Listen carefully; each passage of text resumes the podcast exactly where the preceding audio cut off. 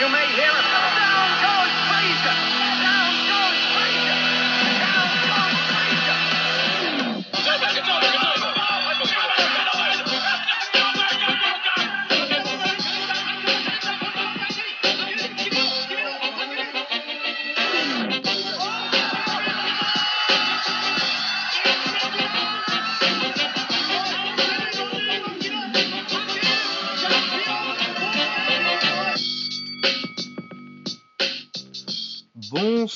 bienvenue dans ce 24e épisode de Bord du Ring.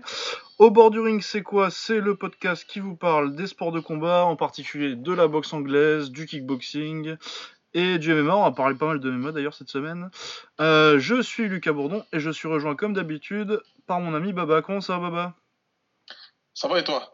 Bah ça va, fatigué parce que ça a été un long marathon ce week-end entre le Glory euh, t'enchaînes sur le Bellator et euh, le Rising euh, après, ça fait genre de 18h à, à midi le lendemain, c'était sympa. mais Moi, ça le j'avoue, j'ai pas regardé le Bellator, moi. J'ai pas... Ah ouais, t'as pas fait en live, ouais, moi j'ai fait en live, j'ai dormi un peu entre Oh. les deux, mais. ouais, j'ai regardé après. Je, je voulais être sûr de regarder le Rising dans des conditions euh, acceptables. Ouais. Bah on s'est fait une petite frayeur au début quand même.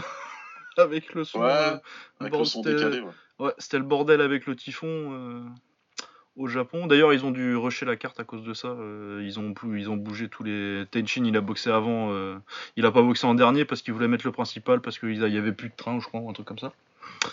Enfin bon, euh, ouais. Vas-y, t'as dit un truc? Ouais, non, c'est ça, ce que je disais. Ouais, c'est il y avait plus de train à cause du, du fameux typhon, là. Donc, euh, ils ont essayé de faire vite. Oh, une petite pluie de rien du tout. ouais. J'ai vu les images tout à l'heure, ouais. c'est Une grosse tempête. Ouais, c'est mignon, ouais. y a peu- Ça souffle un petit peu. quoi.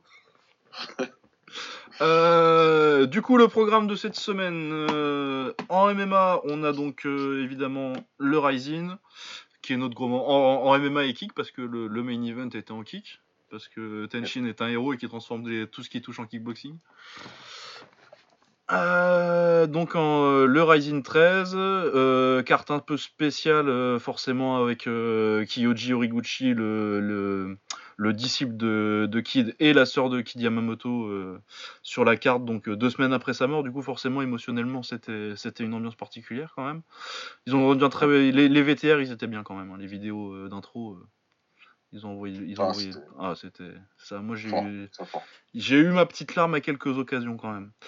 Euh, voilà, donc très bien. En boxe euh, anglaise, euh, on aura Groves contre Smith, le gros combat du week-end final des World Boxing Super Series, le B1 Grand Prix, comme je dis, en super moyen.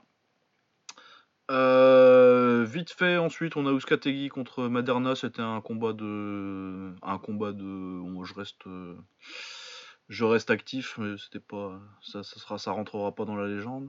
Et puis on a euh, Linares qui après sa défaite contre Lomachenko, très bon combat d'ailleurs. On n'en parle pas assez dans les meilleurs combats de 2018 celui-là. Euh, qui affrontait euh, le cousin de Miguel Cotto, Abner Cotto, euh, donc pour monter en super léger. Ouais, c'est ça, 63-5. Et donc euh, en MMA, il y aura pas seulement euh, le Rising, il y a le Bellator aussi dont on va parler parce que c'était le... Je trouvais que ça faisait un bout de temps qu'ils avaient pas fait euh, de super carte le Bellator à part celle de la semaine dernière, mais là vraiment grosse carte. Là, c'était une grosse carte, une de celles qui concurrence bien l'UFC. Ouais. Ouais ouais pour leur c'était pour leur début sur euh, DAZN, je vais pas dire Dazone parce que je trouve ça ridicule et qu'on est pas en 2005. Ouais, c'est un peu bizarre. Je suis Ah, d'accord non, avec mais- toi. Leur truc au début là, ils ont fait l'intro des, des, des, des combattants sur euh, du Black Eyed Peas et euh, le, dé- le début du truc c'est du Linkin Park. Je me dis putain on est en 2005, ça veut dire que ça va être bien Ouais. Rampage contre euh, Vanderlei. Ah bah, en, en l'honneur du Kramiko qu'il y avait, ils ont Ah ouais, très très beau Kramiko d'ailleurs, euh, le Kramiko de la saison. El Oh, Kramiko. du Kramiko, là. Ah ouais, là, c'était beau. hein. C'était pas aussi pourri que. Bon, c'était un- c'était- c'était à la fois euh, aussi déprimant que je pense. Plus déprimant et moins déprimant que ce que je pensais en fait. Ouais, c'est c'est un peu ça. C'est un peu ça. C'est un peu ça. Donc euh, en MMA. Et euh, pour finir, enfin, je pense qu'on le fera avant peut-être. euh, je sais pas dans quel ordre on, va voir.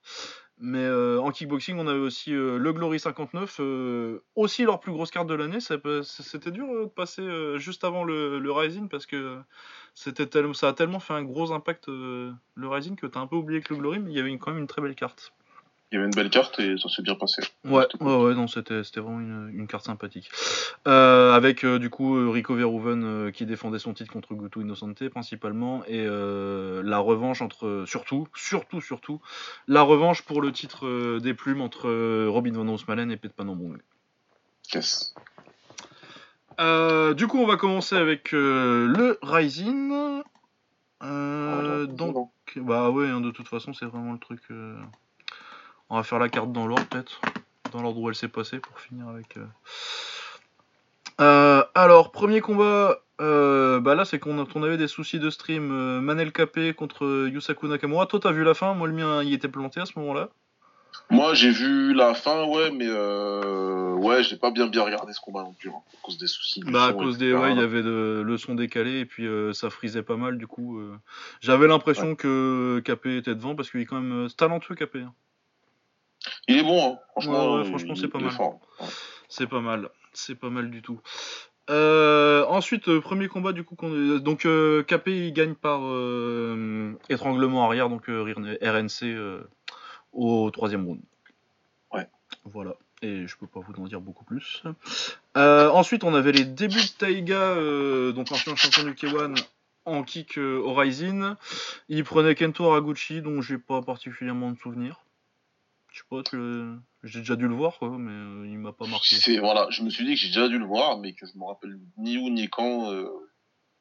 Ouais. Voilà. On a déjà dû le voir passer, peut-être. euh, enfin bon, pas très impressionnant.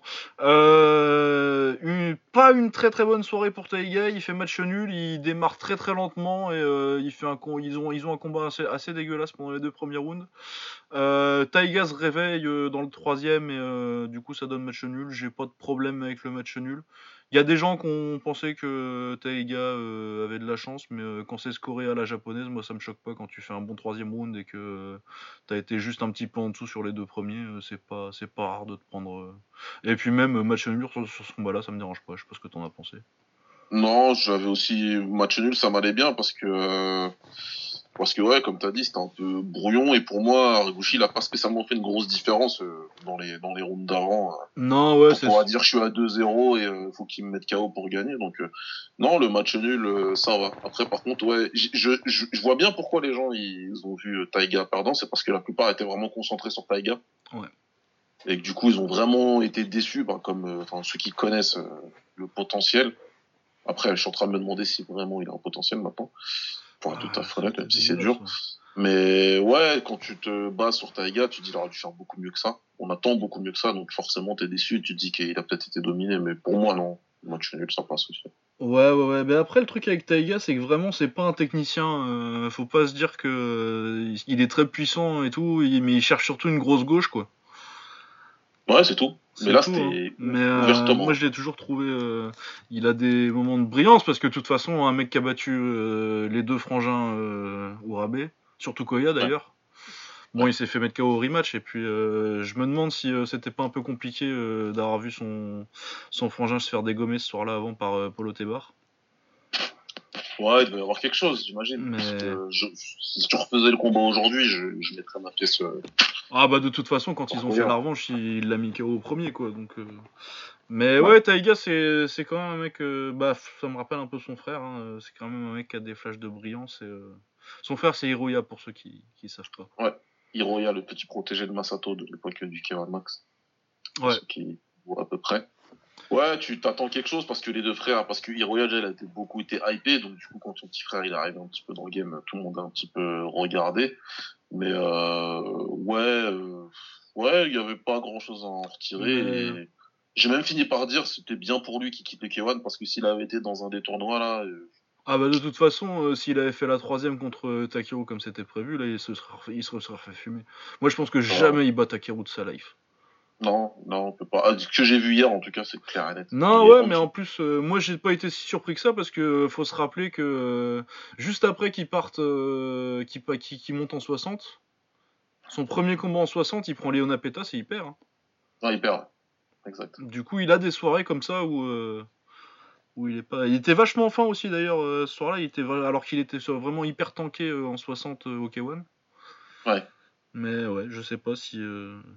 Parce que c'était à quoi? C'était à 59 là en plus, donc euh, du coup, non, il n'y a pas trop de différence. Mais ouais, je sais pas. Mais après, euh, peut-être qu'il va se reprendre parce que euh, après sa défaite contre Pétas, il a enchaîné avec le tournoi magnifique au K1 là où il bat, il bat du coup Koya en finale et il met le, le, le genou sauté là sur Masahiro Yamamoto. Moment, ouais. Ouais, Ouais, Boxeur c'est vrai, c'est vrai. Ouais, C'est donc, vrai. Après, euh, je trouve que le roster du K1, il est beaucoup plus fort euh, cette année que- qu'il l'était quand il a pris le tournoi. Donc, euh, ouais, quand même. hein. ouais. Ouais, ouais. je- Après, il a quand même tapé euh, Hernandez. Après, il a retapé Hirotaka euh, pour aller en finale du, de- du suivant. Donc, euh, c'est pas non plus. Mais après, il s'est fait mettre KO il contre. Il a un vrai niveau. C'est juste Ouais. que je vois pas spécialement de progression. Il a que 22 ans, quoi. hein. Mais bon, à suivre. Faudra voir. Mais ouais, il est inconstant, quoi. Bah, c'est ça, quoi. C'est ça. Tu vois pas le, la, une progression constante comme tu peux voir, comme on a vu chez Noiri, comme on a vu chez Takeru, donc, ou Tenshin, ou, enfin, des mecs de son standing. Si tu veux, le standing Ouais. qu'il a tagué aujourd'hui au Japon, c'est, euh, voilà.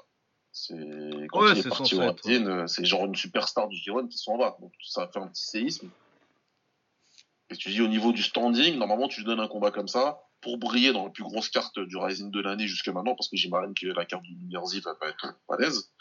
Mais euh, ouais, normalement, voilà, il est censé briller et, et faire un petit peu euh, un, un statement, comme ils disent, tu vois.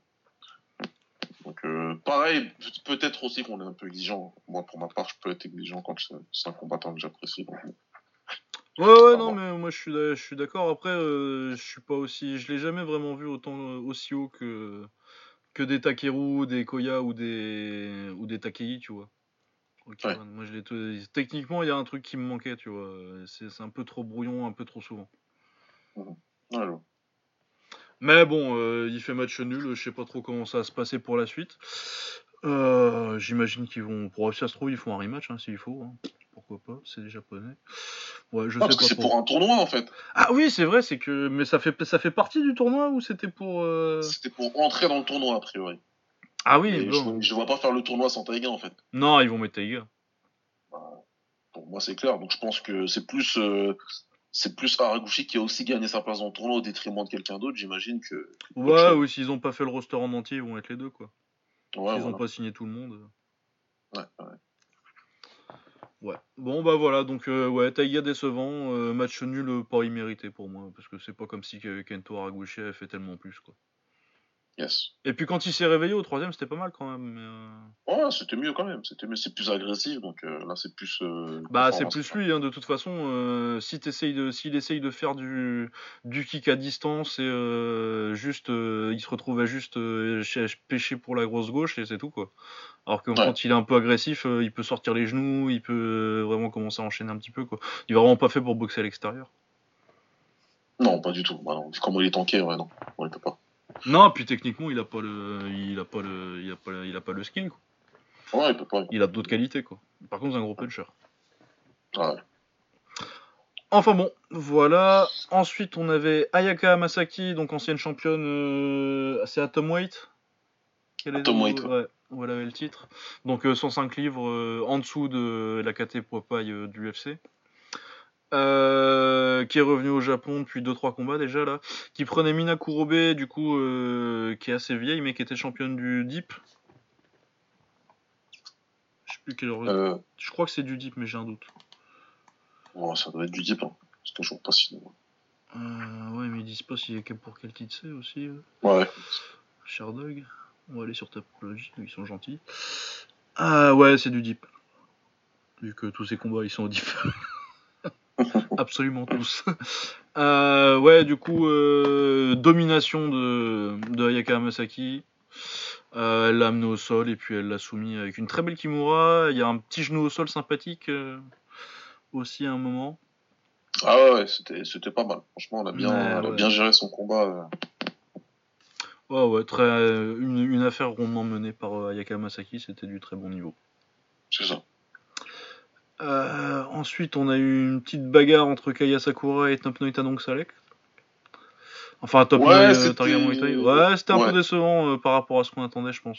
Je pense que tout le monde attendait la grosse bagarre et euh, ça a été la petite bagarre.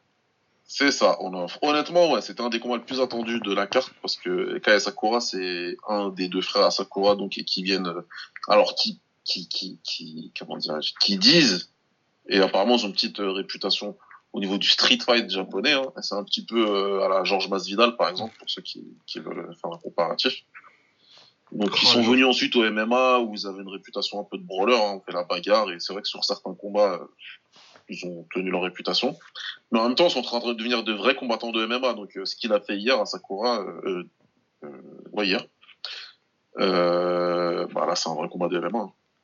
Ouais, ouais, bah, il, a, il a lutté et tout, il l'a dominé. Il a dominé au sol en plus quand même.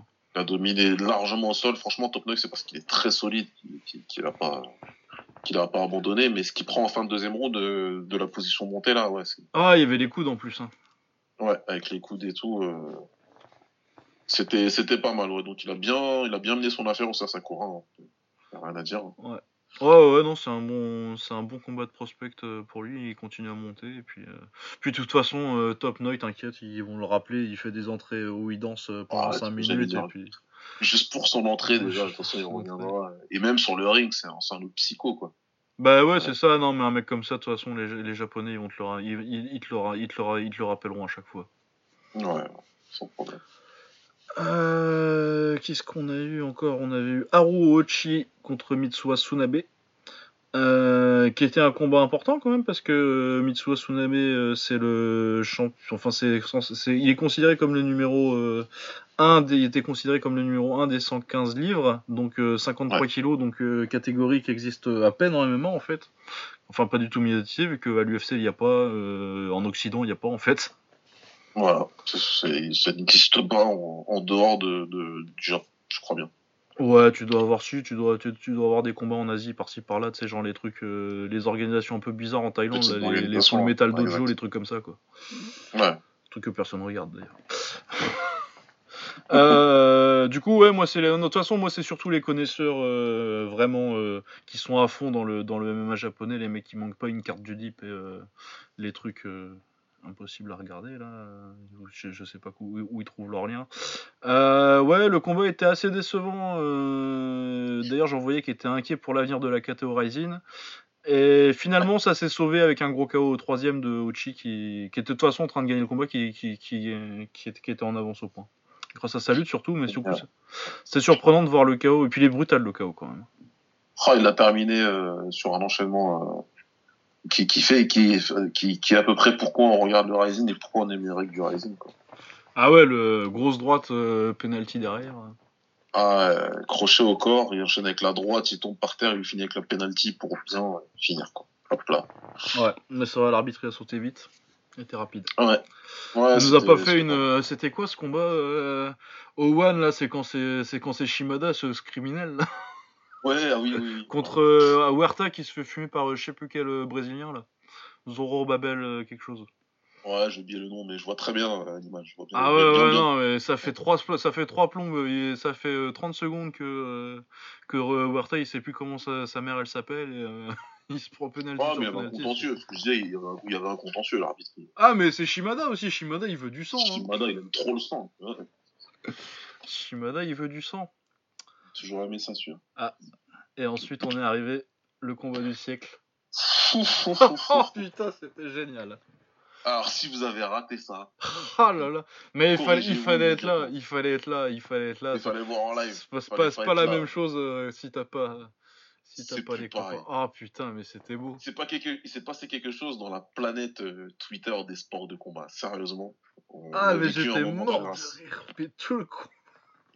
On était tous en train de devenir ouf. Alors, qu'est-ce que c'était le combat du siècle? C'était euh, Osuna Arashi, euh, qui est un sumo égyptien. euh, apparemment, il a été exclu. je sais pas, j'ai pas trop suivi le sumo ces dernières années. Moi, je, regarde, je, suivais ça un peu plus. Parce que je trouve ça, plus, je trouve ça bizarrement intéressant, le sumo. Euh, qui était un sumo. euh, en sumo, du coup, euh, il était pas mauvais. Il avait pas mal de potentiel. Il avait 26 ans en plus, mais il avait pas mal de potentiel. Du coup, je sais pas trop pourquoi il s'est fait exclure. Il a dû faire des conneries. De toute façon, leurs règles au sumo, là, c'est un peu. Ils sont pas, ils sont pas très rigolos, quoi. Si tu, Ouais. tu picoles un peu en soirée. voilà, donc. qui faisait ses débuts en MMA Et contre qui Contre la légende, le mythe, Le seul. unique. l'unique, Bob Sapp. Bob ça, The Beast. The Beast. Euh, donc Bob Sapp, euh, pour ceux, pour les plus jeunes d'entre vous qui ne connaîtraient pas Bob Sapp, euh, Bob Sapp c'est qui? C'était, c'est une espèce de gigantesque, c'est Godzilla un peu. Ah, Putain. de- Ouais, c'est Godzilla en humain, c'est à peu près Ah ça. ouais, hein. non, c'est ça, c'est euh, une montagne de muscles, ancien, ancien footballeur américain un petit peu, je crois, il me semble, avant, euh, qui est arrivé en MMA, au début des années, en MMA et en kick au début des années 2000. Il y a des gens qui disent qu'il a battu deux fois Ernesto Houst. Il y a des gens qui ont vu ça, ce qui paraît. Nous, on a vu euh, un semblant de. de- Ah, le premier, c'est après, euh, c'est après la cloche, et le deuxième, c'est une arnaque. Mais bon, toujours est-il que euh, athlétiquement, euh, c'est quand même un truc de ouf. Bob Sapp, c'est un putain de spécimen. Et euh, à l'époque où il essayait vraiment de gagner des combats, t'as quand même le combat mythique contre, contre Minotauro Nogueira, où il le Ouais. splame, il se fait, enfin, il, il- il lui fait faire les montagnes russes, puis il se fait soumettre. Enfin, à une Bah, époque, c'était quand même dangereux. euh, C'était un genre de Bob Lesnar de l'époque, de Brock Lesnar de l'époque, en fait. euh. Ah non, mais c'était très dangereux de le, de le combattre et, et voilà. Donc, euh, il est arrivé comme un ovni au K1 et, et au K1 et au Pride. hein. Il a Ouais. pris les deux organisations et euh, il a fait quand même quelques petits dégâts jusqu'à ce que qu'un ce qu'un gentil policier croate Ah ouais. Faut pas se faire contrôler par contre. changer la- le visage à vie. Ah oui, non, les, brû- les, les violences policières, euh, ça, ça a pas changé. hein. Ah, ça n'a putain. pas changé du tout. là. Il l'a il l'a envoyé pleurer euh, sur Ouais. une gauche. euh, Bah, il lui a pété euh, l'orbite surtout. Ouais, il lui pète l'orbite et depuis, il a un œil qui se barre en vrille. Ouais. Et depuis, il s'est rendu compte que de toute façon, euh, tant qu'il était musclé, euh, les promoteurs, ils le paieraient pour faire l'adversaire à ces gars-là. Non, il a continué à être sérieux un petit peu plus après, mais euh, c'était plus la même chose, c'est vraiment. Mais de toute façon, l'orbite, je crois que c'est, je crois que c'est le plus gros ruineur de carrière avec les genoux, avec les croisés, Ouais, la, la ouais. fracture orbitale. Tu regardes Kelbrook maintenant, Koscheck à l'époque, après le combat contre JSP. Ouais, ouais. C'est vraiment, euh, tu rete- Mais franchement, j'ai jamais vu un mec. Je crois pas que j'ai déjà vu un mec euh, revenir bien d'une euh, d'une fracture orbitale. Ah non, t'en reviens pas. Ah Margarito non, t'en aussi, même pas. si bon, il y a ouais. aussi des, Garrido, des. Enfin, des... Ah ouais, quand il y avait, quand il y a plus de ciment dans les gants, c'est compliqué. Voilà, quand il y a plus de ciment, c'est plus simple, c'est plus compliqué. Mais ce que lui a fait euh, Koto, il en a jamais remis. euh, ce que lui a fait Pacquiao, il en a jamais remis derrière. Ouais, ouais, ouais, non, il est jamais revenu avec. euh, Non, mais tous les trucs avec avec l'orbite, c'est. euh, J'ai pas d'autres exemples en tête là, mais déjà Koscheck et Koscheck, tu regardes l'avant et l'après Georges Saint-Pierre, c'est. Ah, rien à voir. Mais de toute façon, tu le vois dans leur combat, déjà, euh, ils se le répètent euh, hyper facilement et euh, dès qu'il prenait un jab, Koscheck il commence à se toucher l'œil euh, dans tous ses combats quoi après. Enfin bon, c'est. Ouais, je pense que t'es trop perturbé. hein. Ah non, c'est vraiment une saloperie. Du coup, euh, Bob Sapp, sur les dix dernières années, généralement, il vient pour faire une entrée de ouf. D'ailleurs, il faut, il faut lui donner ça. Il sait toujours faire des putains d'entrées, ce gars. C'est toujours bien. Hein. Alors, il est toujours classique hein, avec sa petite blouse blanche là. Ouais, et puis, euh, c'est comment euh, ça s'appelle cette zik là euh, Ouais, je me rappelle jamais du nom. Truc symphonique là. On l'a tous vu à 5h du mat dans Histoire naturelle ou un truc comme ça. On l'a tous entendu. Avec de- dans- avec un- Ouais, pan. avec un guépard qui, un guépard qui coursait un Ouais, ouais. comme ça. Donc, euh, ouais, il fait toujours ses entrées de. Et du coup, euh, généralement, il tape en 45 secondes euh, depuis, depuis 10 ans. Depuis faisait- 10 ans, ses combats, voilà, c'est 30 secondes et euh, il, soit il tape, ouais. pour dire ok c'est bon j'ai perdu, ou soit il se met en mode tortue et il attend de se faire arrêter attends, par- ouais. Parce que de toute façon, il sait qu'il est payé pour faire une entrée et avoir l'air méchant et être sur les posters. C'est ça. Donc là, on avait tous pris le pari, toute la communauté un petit peu, on va dire, assidue De hein, de, sports de combat. On avait tous un petit peu tablé sur ça. Et on avait l'impression que c'était ce qui allait se passer parce que Osunarashi il commence à l'attaquer euh, à l'attaquer sec dans les 30, 30 premières secondes. Et puis au bout d'un moment, il s'est passé un truc étrange. Euh, Par Bob Sapp, il s'est dit putain, je vais essayer de mettre un punch pour voir. Et c'est passé, il s'est dit putain, ça se trouve, je peux le gagner le combat. Et il a répliqué le con. Et à partir de là, le reste, c'est- l'histoire, quoi, avec un grand H.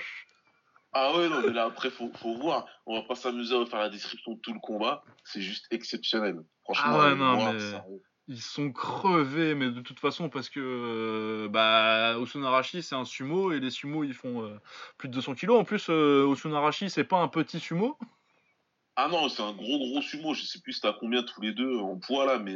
Ah bah, tous les deux avait, 400 euh, livres. T'avais 800, euh, 800 pounds sur le ring. Donc euh, tu fais la, conversion euh, ouais. en kilos quoi. Bah, ça fait, ouais, ça fait euh, quasi 200 kilos, quoi, chacun. Mais ça, il devait être à 200. Ouais. euh. Ouais, t'avais du 400 kilos sur le ring, l'arbitre, je sais même pas comment il a survécu au séisme. Ah ouais. Bah, quand, euh, sur le takedown au deuxième round, en là. Et euh, Ah ouais. du coup, euh, il- ça, ça fait un grand round de boxe euh, digne des plus grands au premier.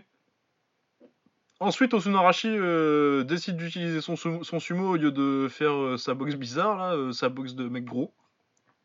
Boxent tous comme Ouais, ça, les mecs gros. C'est si difficile quand t'as les bras trop courts par rapport à la largeur de ton corps, en fait, pour boxer. Ah ouais, donc ça faisait un petit peu une espèce de moulinette. Ouais, les espèces de pop-pop. Et euh... je suis pas sûr que ça marche le pop-pop quand il n'y a pas de caméra en fait. Euh, ouais, du coup, euh, ensuite il se décide d'utiliser son sumo euh, parce qu'il est crevé et qu'il voudrait bien se reposer un petit peu. Euh, du coup, il essaye de projeter Bob Sap et il y arrive, mais il se fait retourner dans, dans l'enchaînement. Bob Sap finit au-dessus. Bob Sap prend la montée. Et Bob Sap euh, essaye de faire un peu de grand pot, mais il est trop fatigué. Mais il avait plus de force, donc il prenait des. Ah, une gauche, tiens. Ah ouais, non, t'avais- J'étais quasiment en train de. J'étais déjà quasiment en train de pleurer de rire, déjà. Ah ouais, non, mais il se fait péter le, il se fait péter le nez sur le dos. Ah ouais. Ah bah, de- depuis le dos, des ah, ça skips va, qui ouais. peut sur le dos. Énorme. Et puis après, ils retournent dans leur coin, et puis après, troisième round, et là, c'est, je crois qu'on atteint euh, le mode glorieux. Oh là là, c'est magnifique. Il y a plus d'énergie dans le câlin de fin de round que dans tout le reste du round. Ils avaient plus rien dans la chaussette, donc ils se sont regardés tous les deux en mode attends, euh, une minute, c'était pas assez.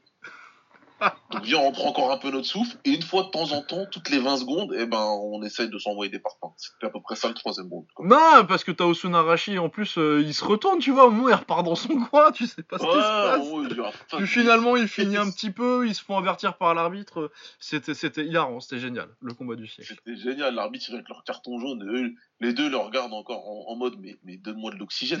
ouais, c'est ça. Va chercher les masques, qu'est-ce que tu fais? J'appelle, appelle le SAMU. Franchement, c'était énorme. Moi, j'en pouvais plus de rire. Mais bon, en même temps, j'avoue, j'avais du respect quand même. Parce que.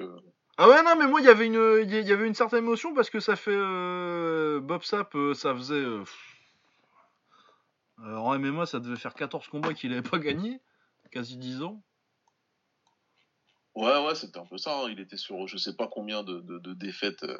bah le seul truc qu'il a gagné euh, depuis deux depuis genre 2005 Je Bah, crois qu'au Japon, c'était sur trois défaites d'a- d'affilée. Mais si tu prends tout, ça fait. non parce qu'il a battu Akebono en shootboxing euh, il y a deux ans Oh merde. genre il a cinq il a il a cinq victoires sur les sur les 10 dernières années et une trentaine de défaites quoi Ouais. Mais il a battu Akebono. Ça veut dire qu'en gros, Bob Sapp est en train de m'expliquer que c'est le tueur de sumo en fait. ah bah euh, Akuo il va il faut qu'il fasse gaffe à son cul C'est officiel. Akuo, il va prendre Aruma Fuji là. Mais il voulait pas euh, faire venir euh, comment il s'appelle le sumo là, celui qui est connu, le mongol? Euh, j'ai oublié son nom, mais j'ai lu ça. Mais je crois que ça a été après que ça a été mort. ouais. Non, je pense que c'est au- mort, mais de toute façon il commence à se faire vieux et tout. Mais ah Ouais, putain, c'est quoi son nom? C'est un des plus grands de tous les temps en plus. Lui, du- lui pour le coup, il est athlétique par contre. Ouais, lui, ce serait, ce serait C'est très différent. mais, ouais, c'est pas le même délire. Mais... c'est pas les mecs euh, qui switchent comme ça, justement, euh, aller prendre des risques euh, à la main et tout. En tout cas, non, non, il nous a fait plaisir. Bon, du coup, il était Mais très ouais, tu- dans interview d'après combat. hein. Il a dit qu'il avait des choses sur lesquelles il fallait travailler. C'est bien. je- Mhm. On est, on est assez d'accord avec toi. Par contre, il veut absolument sa revanche pour la carte de- du 31 décembre. De quoi contre qui? Contre Bob Sapp.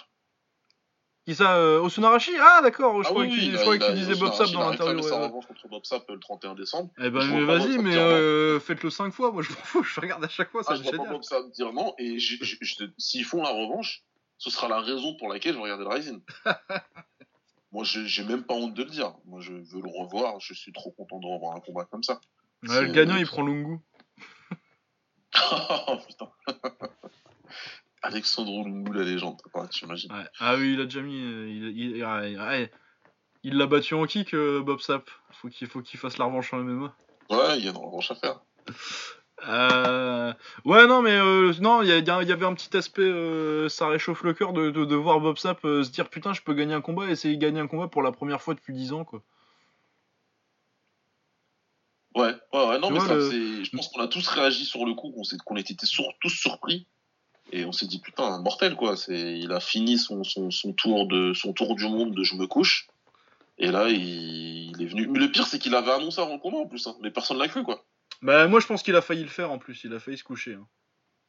Sur les 30 Il- premières il- secondes, tu vois qu'il y est pas et que finalement, euh, c'est quand il voit Il se met que torture. il est encore debout. Mais à mon avis, euh, t'avais aussi, euh, oui, on, on l'a prévenu quoi qu'il fallait, c'était c'était pas la peine de, c'était pas la peine de se coucher et de faire son numéro habituel. Ouais. Y a- à mon avis, il y a des gens qui rigolent pas forcément derrière tout ça. Il s'est dit ah bon, finalement, et puis finalement il s'est dit putain, je peux le gagner en fait. Ah ouais, non. Ah ouais, il- non. Enfin, il y, a- il y a une réaction, tu vois, qu'au bout de 40 secondes, il y a une vraie. Il y Ouais, ouais, vrai il y a une chant. vraie, une, une- une révélation de putain, je peux, ça, il y a moyen en fait. Ah ouais, non, franchement, c'était énorme, sérieux. Moi, j'ai j'ai- j'ai- j'ai cassé des grosses barres en regardant le combat.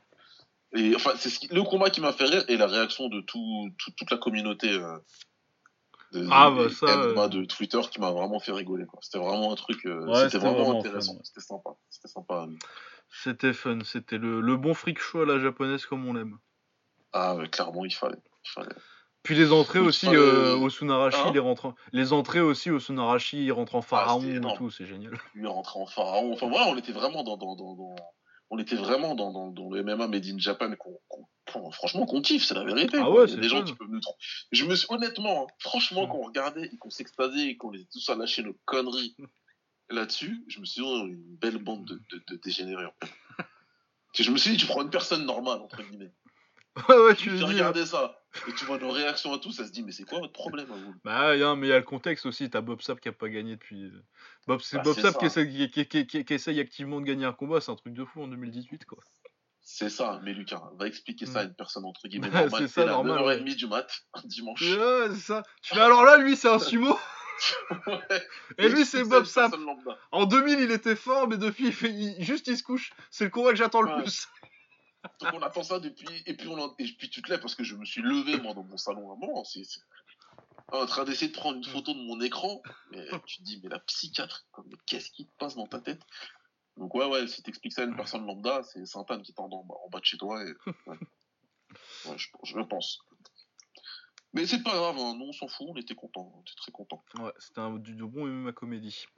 Euh, Ensuite, on avait euh, une autre légende, une vraie quand même, Mirko Krokop, donc euh, celui qui a pété euh, la carrière de Bob Sapp.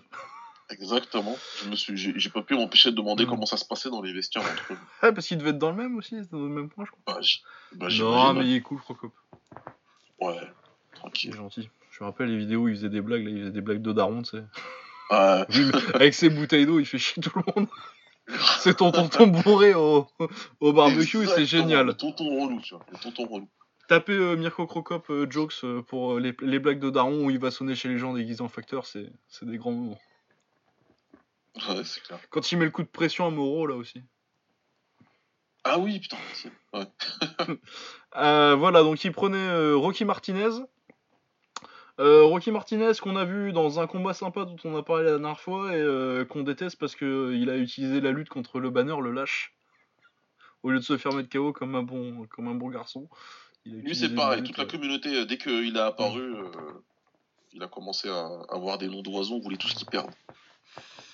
Euh, bah pour- pourtant pour cette fois il a pas essayé d'amener au sol, il a essayé d'un peu euh, faire ça. Mais en plus il, a- il est pas mauvais pour euh, un mec de son gabarit, euh, de son Il est pas mauvais, mais euh. il fait des trucs. euh, Enfin, lui, tu le fun, quoi. Ouais, bon là euh, ça allait encore, il a essayé de clinch un petit peu. Voilà, ça. Eh. allait, s'il Il essaie de jabber, il essaie de jabber les genoux de Crocop, quand même. Il est méchant, lui. Hein. Ah ouais non, il est, il est vicieux. Hein. Ouais, ouais, Pas de ouais. Bushido, je l'ai déjà dit. il utilise la lutte. Voilà, lâche. zéro, zéro, zéro Bushido. Donc là, pour le coup, le karma est venu le frapper. Et ouais, il, a pris, il prend un gros coup de. C'est devenu la spécialité de Crocop d'ailleurs, ce coup de là. euh, c'est avec le, c'est le même, euh, il fait, qui, qui dégomme Gonzaga euh, à l'UFC dans le rematch là. Ouais, ouais. Le petit coup de gauche. Coup Donc de- là, ouais, coupure. C'était un peu de... En même temps, moi je m'en foutais un peu, puis euh, j'attendais beaucoup le- les, les deux combats d'après en même temps. Du coup, j'étais pas forcément malheureux. Crocop qui gagne, ça me va. Et puis, et puis voilà. Mais après, je sais pas ce qu'ils vont faire, un petit rematch ou, ou euh, je sais pas trop. J'imagine que Mirko il sera là à Nouvel An. Je sais pas trop. quoi Ouais, ouais, il, il y sera. hein. Par contre, il je crois qu'il. Ouais, parce que. J'avais oublié, moi, qu'il avait signé avec le Bellator, en fait. C'est vrai qu'il avait signé avec le Bellator, tiens putain, Ouais, oublié ouais, aussi. parce qu'ils lui ont posé la question en conférence de presse et il a dit que son prochain sera pas le Bellator, sera bien la Rising. Bah cool, mais de toute façon, euh, qu'est-ce qu'il va aller faire dans une cage Crocop Reste au Japon, gros. Pas Ouais, de je sais pas ce qu'il contrôle, on veut. est bien. Il- Peut-être qu'il va faire une revanche contre le Congo, j'imagine. Ah ouais. Sinon, je vois pas trop ce qu'il peut Donc faire. c'est encore Congo? Ah, il est toujours hein, au Bah normalement, ouais, je sais pas, ça fait un bouton qu'on l'a pas Si, vu. il a combattu il y a quelques mois, je crois. Il me semble. Je crois que c'est une victoire. Je crois qu'il est sur une série de victoires. là. Ouais, je ça. Non, mais c'est possible, hein, mais euh, je t'ai dit, moi, les cartes du Bellator ces temps-ci, ces derniers mois, c'était pas trop ça, à part les grosses, vraiment. Ouais, bon, pas.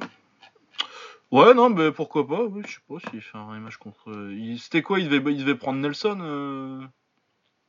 Ouais, il me semble qu'il Nelson qui devrait prendre au, au Bellator.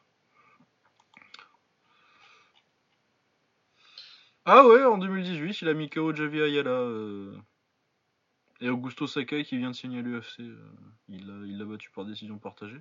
Ah non, il est sur une petite série quand même, tchèque. Bah euh, bravo, il finit bien euh, sa c'est ce carrière. que- c'est ce qui me pensait, c'est ce qui me semblait. Hein.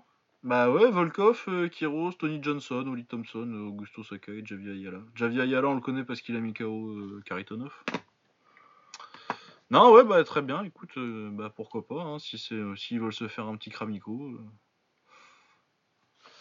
Pourquoi pas. Bon, du coup, euh, combat suivant? Ah, c'était beau quand même.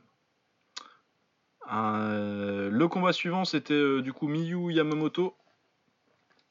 Euh, la grande sœur de Kid Yamamoto qui est mort, euh, on en a parlé la semaine dernière, qui est mort il y a deux semaines donc. Euh, ouais, donc euh, l'entrée, elle est rentrée sur euh, les Fujis du coup, donc euh, sur lequel euh, Kid entrait aussi à l'époque. Enfin, l'entrée, Ouais, l'entrée, déjà. elle était bien. Enfin, ouais, l'entrée, elle était déjà. Enfin, ouais. L'entrée de Nguyen, elle était bien aussi. À l'entrée, elle était. Bah, justement, si tu veux, l'entrée de Mm. Miyu qui les fait rentrer en premier, euh, bah, ça. ça Ouais, moi peu, j'étais euh, pas. Mais en plus, euh, ouais, Ouais, on était enfin, si on elle a, gagné, elle, a, elle gagné le premier, du coup, c'est respect des traditions en fait, mais j'allais dire. Mais... Ouais, exact. Mais du coup, ouais, l'entrée de Nguyen derrière en mode, euh, en mode euh, Smooth Criminal de Michael Jackson, c'était, c'était vraiment cool. C'était vraiment super. Ouais, ouais, c'était des, des belles entrées. Des belles entrées. L'émotion Euh, euh, quand, quand Miyu elle rentre et, euh, et euh, le fun quand. Ouais, c'était plutôt, c'était plutôt fun, hein, et il y en a même qui sont du coup allés chercher le Instagram de Nguyen, hein, hein, on peut voir. bah tiens Bah tiens Il y a des snipers sur Twitter, je te jure. Ah, mais je te jure, hein, non mais. Bon, euh, Miyu, euh, c'est pas mal non plus. Hein. Ah, bah c'est pas mal du tout. J'ai Ah, bah, un petit surnom, mais je vais pas le répéter à l'antenne.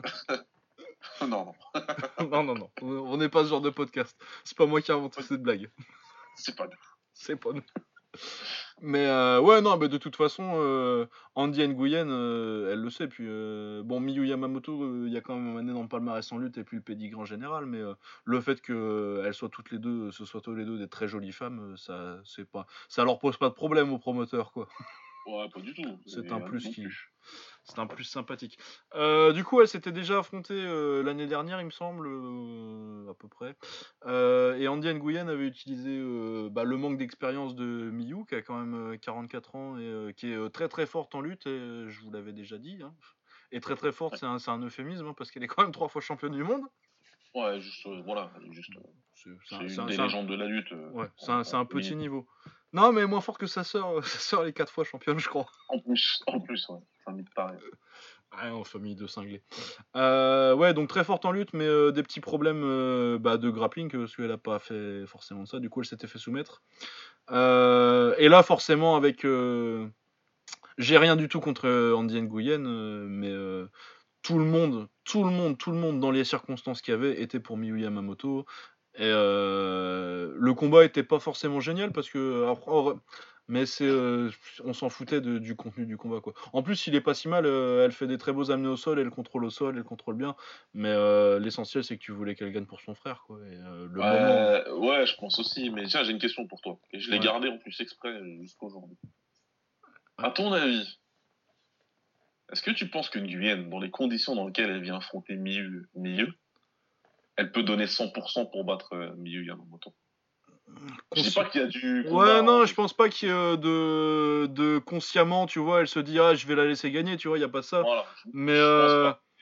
De toute façon, tu peux pas, euh, dans ces circonstances-là, tu peux pas être. euh, Je pense pas que tu puisses être vraiment.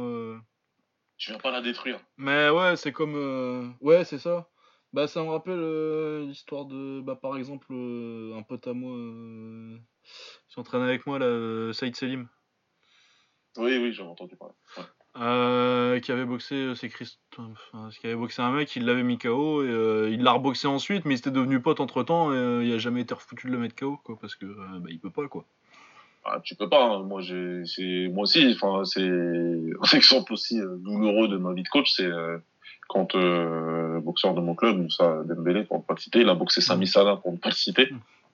Et que les deux sont potes. Et ben, ils se sont fait disqualifier au troisième. hein. Bah, ouais.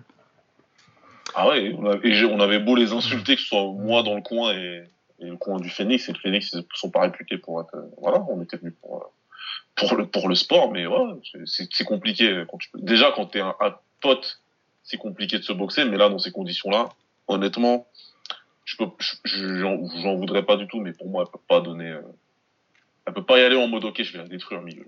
Non, ouais, ouais, ouais, non, mais de toute façon, tu voyais qu'elle était, euh, qu'elle était super heureuse pour elle aussi à la fin, tu vois. Le... C'était un Ah beau oui. moment, c'était un, des plus beaux moments que j'ai vu en MMA d'ailleurs. euh, Quand tu vois. euh, En plus, elle tente la clé de bras, c'est pour finir, elle l'a presque là, euh, un. Ouais, ouais. Et du coup, elle reste allongée sur le dos après, et puis elle se met à pleurer forcément parce que bah, elle était tellement, bah, tellement focus sur le combat depuis que, à mon avis, t'as tout qui lui est tombé dessus d'un coup. Euh. Puis elle va prendre son, son fils dans ses bras. Enfin bon, c'était euh, un beau moment, un, un très beau moment, beaucoup d'émotions. Puis ouais, voilà, non, c'est, on est quand même super content. C'était, c'était un bel, un bel, elle a rendu un bel hommage à son frère. Non, ouais, tant mieux que tant mieux que ça se passe comme ça. Et puis euh, et puis, enfin, c'est après, c'est c'est c'est ce que j'aime. Enfin, c'est ce que j'aime de la culture japonaise en fait. Si tu veux, toujours, euh, on est dans l'humilité, on est dans, dans dans la retenue et voilà. Ouais, enfin, c'est, la sœur de Kid quand même. Kid lui met la retenue, l'humilité. Non mais Non, mais ouais, non, je c'est-à-dire déconne. dans un moment comme ça, Ouais, ouais. Non, Kid clairement c'était pas le, c'était pas du tout là-dedans. Quand il sortait ses interviews, ça. euh, ah putain, je suis tellement cool. je, je suis trop cool et tout, etc. Mais ça, c'était ce qu'on kiffait. Mais là, dans un moment comme ça, il y a d'autres endroits où, où on en aurait fait des tonnes et des caisses et des caisses et des caisses. Et là, non, c'était plutôt, c'était sobre, si tu veux. Elle a Non, gagné. ouais, c'était Toutes organique les le moment. émotions qui sont sorties, mais voilà. Même dans son discours d'après-combat, elle a pas été dans le truc, euh, je vais faire pleurer toute, les, toute la salle. Elle Non, non, non, elle en a même pas parlé tant que ça euh, de son frère. Elle en a même pas parlé en japonais, en anglais, et puis, et puis voilà. D'ailleurs, c'était super appréciable qu'elle ait eu des mots en anglais. Et puis après. Ouais, euh, mais de voilà, toute façon, euh, elle vit pas mal au Canada. euh, et puis, euh, sa sœur, elle est mariée à un joueur de baseball qui doit être japono-américain. Du coup, ils ont toujours bien. Pour des. Et puis, même Kid, hein, Kid, ça parlait pas mal anglais. Il y a des Non, mais Kid, il me semble qu'il a carrément fait ses études au States. hein. Si je me Ouais, il a, fait, il a été au, va vérifier sur au lycée. mais pour moi, il a étudié là-bas. Non, non, il a fait, il a fait, il a fait le lycée, je pense. Je sais pas si, mais il y a pas mal de japonais en fait qu'on fait, de lutteurs japonais qu'on fait. euh, genre, Ouais, t'as des, ouais. t'as des lutteurs japonais genre dans les années 70-80 qui sont euh, champions euh, NCAA. Ouais, c'est vrai aussi. ouais. Mais je crois que lui, c'est, euh, il me semble que Kid, c'est, c'est le lycée qu'il a fait aux, aux États-Unis en Arizona. Ouais, c'est probable. En tout cas, je me Ouais, l'avoir- Arizona. Il a gagné trois fois, trois fois champion d'Arizona euh, Ah bon, voilà. en lutte euh, de- au lycée. Ouais, voilà, donc euh, non, bah après, euh, comme t'as dit, hein, c'était émouvant, c'était bien, ça s'est Ouais, fini comme tout le monde l'espérait. Bon, Il y, a eu de la, il y a eu de la belle lutte de, de Miyu Yamamoto, tu m'étonnes. Ouais, non, mais il y avait, euh, enfin, il y avait, il y avait, il y avait, il y avait du cœur en plus et tu sentais que voilà, Non, mais puis il y avait l'attention de te dire euh, est-ce qu'elle va se faire soumettre parce que est-ce qu'il va lui arriver la même chose qu'au premier parce que c'était un peu une Kobe Carbone. Et puis t'as des moments où elle fait pas trop gaffe, elle a les bras sur le tapis euh, et c'est dangereux. Du coup, t'avais quand même une tension et puis de le- la voir et tu te dis putain, elle va gagner et tout. C'est non, c'était un beau moment. Ouais, c'est clair. Euh, ensuite, on est passé au main event de la soirée. Encore euh, un lien avec Kid Yamamoto parce que Kyoji Horiguchi était son protégé, son petit, disciple. Euh, le combat c'était en kick contre Tenshin Nasukawa, on vous en a déjà parlé pas mal. hein. Donc Tenshin Nasukawa, prodige du kick, euh, 20 ans maintenant. Pas depuis 20 ans, hein, il a 20 ans. Euh, contre Kyoji, euh, le meilleur euh, japonais en MMA euh, depuis 4-5 ans maintenant quand même. hein. Assez clairement. Euh, Du coup, bon, la question c'était pas tellement qui allait gagner, mais euh, ça, ça a dépassé mes expériences. Moi, j'en avais parlé un peu euh, avec les gens de Heavy Hands, j'en avais parlé. Et moi, j'avais dit, euh, je pense que Kyoji peut l'emmerder un peu euh, dans le premier round avec son style vraiment karaté boxing, tu vois, où euh, vraiment très large, il va rentrer avec sa droite et sur le crochet gauche derrière. ça peut être au niveau cassage de distance rapide, ça peut poser des petits problèmes à Tenshin. Et je pensais que Tenshin allait le timer et euh, le mettre KO au deuxième, genre euh, choper sur une grosse gauche euh, quand il commence à, se jeter. Et finalement non, je pense qu'il a, vraiment fait galérer sur, au moins les deux premiers rounds. Et puis après Tenshin il met la folie dans le troisième, il met un petit Rolling Thunder qui touche bien, qui fait mal. Il continue à s'acharner sur Origuchi mais qui a un menton de ouf. Qui a pris, il a pris des high kicks tout le combat Origuchi, euh, jamais tombé. Enfin, c'était, c'était de la folie. C'était un, un digne hommage à, à Masato contre Kid euh, à l'époque, qui était aussi euh, un combat où euh, bah, Masato Kid prend le plus grand kickboxer de Sakate et encore même pas vraiment Sakate à l'époque. Même pas. Même pas. Et euh, lui avait mis un knockdown euh, avant de finir. Je sais plus s'il finit, s'il finit- Non, il le finit, euh, Masato. C'est pas au point. Non, non, il gagne au Non, point. lui- Ouais, il gagne au point, ouais. Ouais, il gagne Non, au c'est point. contre Ouais, euh, Zambidis qui se met KO. Ouais, exact. Ouais, c'est ça. Ouais, ça, il, se- il est méchant celui-là. Mais, euh, mais ouais, voilà, du coup, euh, qui fait euh, le, le c'était euh, le même scénario, le, le gars du MMA qui fait une grande performance contre un très grand kickboxer. C'était, c'était, tout ce qu'on aime en sport de combat. Franchement, ça, ça a dépassé mes, mes attentes ce combat, c'était incroyable. Franchement, euh, t'as tout dit. Je vais pas faire de redite parce que pour moi, c'est clair, le combat s'est déroulé exactement comme ça. Seule chose que, sur laquelle j'appuierais, c'est effectivement, moi, je m'attendais à ce que Tenshin lui donne une vraie leçon et qu'il le mette KO aussi pour moi dans le deuxième. C'était vraiment comme ça que je voyais les choses se passer. Et je pense que autant euh, Tenshin que nous ont été surpris par la vitesse de, de. Ouais, ouais, ouais, ouais, parce que Tenshin il est ultra rapide et euh, il punch ultra fort en plus. Mais je pense que Tenshin il a jamais vu un mec lui mettre, euh, lui mettre aller aussi vite que lui, quoi. c'est vraiment, euh, il- ça allait vraiment très très très vite. Donc du coup, il a dû s'adapter. Mais c'est encore une des facettes euh, du game de Tenshin qui a 20 ans et déjà suffisamment mature Ouais. dans sa boxe pour dire ok là ça marche pas donc il faut que je m'ajuste et que Mais, je fasse ah quelque chose, mais en même temps, il a la palette, la, plus, la palette offensive la plus complète du kickboxing, ça aide quand même. Bah, pour moi c'est simple c'est le seul mec qui arrive à qui fait des rolling thunder kicks là mais qui servent à quelque chose. Ouais, ouais, ouais, ouais, enfin, t'en as.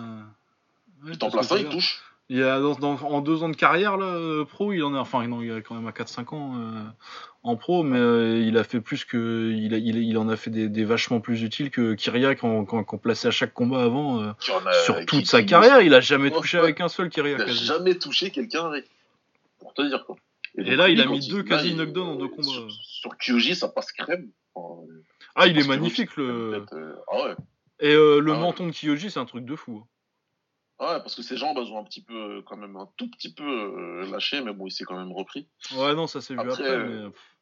Après, sinon, ce que tu dis, en, théorie, ça aurait dû se passer, parce que après, à partir de la fin du deuxième, Tenshin, il accélère, Ouais, ouais, et ouais. il a accélère. deux, trois contres qui passent vraiment euh, assez, assez clean. Et si c'est un mec normal, il tombe. Ah ouais, ouais, non, il y a plein. Et ta prédiction, elle se réalise sans problème. Et ça aurait dû se passer comme ça. C'est juste que lui, il a vraiment un menton de ouf qu'il a quand même tenu. Par contre, au troisième, on a vu la différence de niveau. Ouais, ouais, ouais, non, mais je pense que. Là, là, c'était clair. Bah, Tenshin, il s'est dit putain, euh, c'est serré quand même, là, un peu, un peu trop. euh. ouais. Euh, il y avait, euh, je pense qu'il y avait aussi une notion de respect entre les deux, puisque Tenshin, euh, ils, avaient, ils avaient tourné un petit peu les deux à l'époque en Ouais. sparring. Il y a 7 ans d'écart entre les deux, donc euh, Tenshin le dit en plus au micro à la fin, c'est un mec euh, que, que, que je regardais euh, en grandissant. donc J'imagine aussi que le respect, ça met quelques minutes à, à partir. Ça me rappelle un peu Badrari contre Ignashov. Ouais, ouais, Tu- ouais, le, tu, le tu sens, voilà, tu sens que tu boxes un mec euh, que t'aimes bien, que t'as que t'as regardé et que au début t'as un peu de mal à te Ouais, t'as lâcher. un peu de mal à te lâcher, ouais. Ouais, Mais ouais, non, et puis moi je pense, moi, je pense aussi que Tenshin a aussi une petite tendance à prendre euh, ses combats à la Horizon à la légère un peu. Enfin, pas à la légère, mais euh, moins sérieusement que quand il boxe un Rotang, quoi.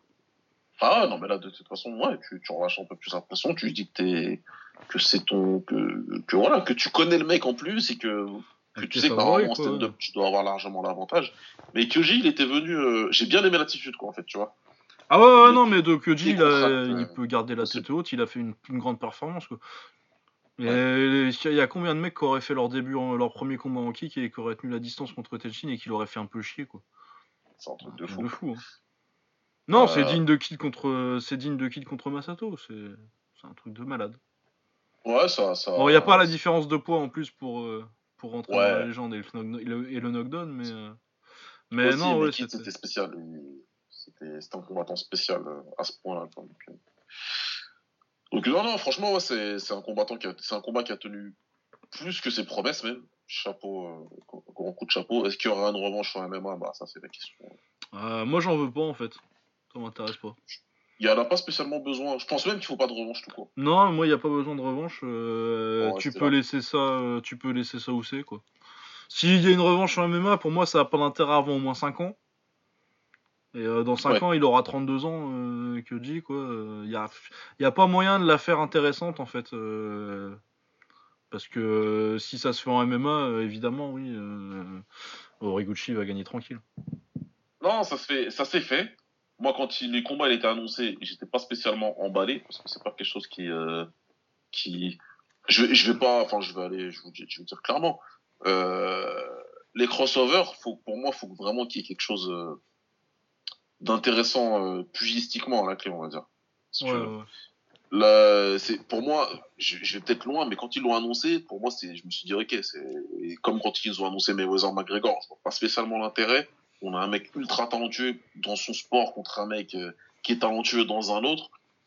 Je vois pas. Pour moi, Tenshin vraiment, il allait le, il allait le, il allait, il allait le mettre en l'air quoi.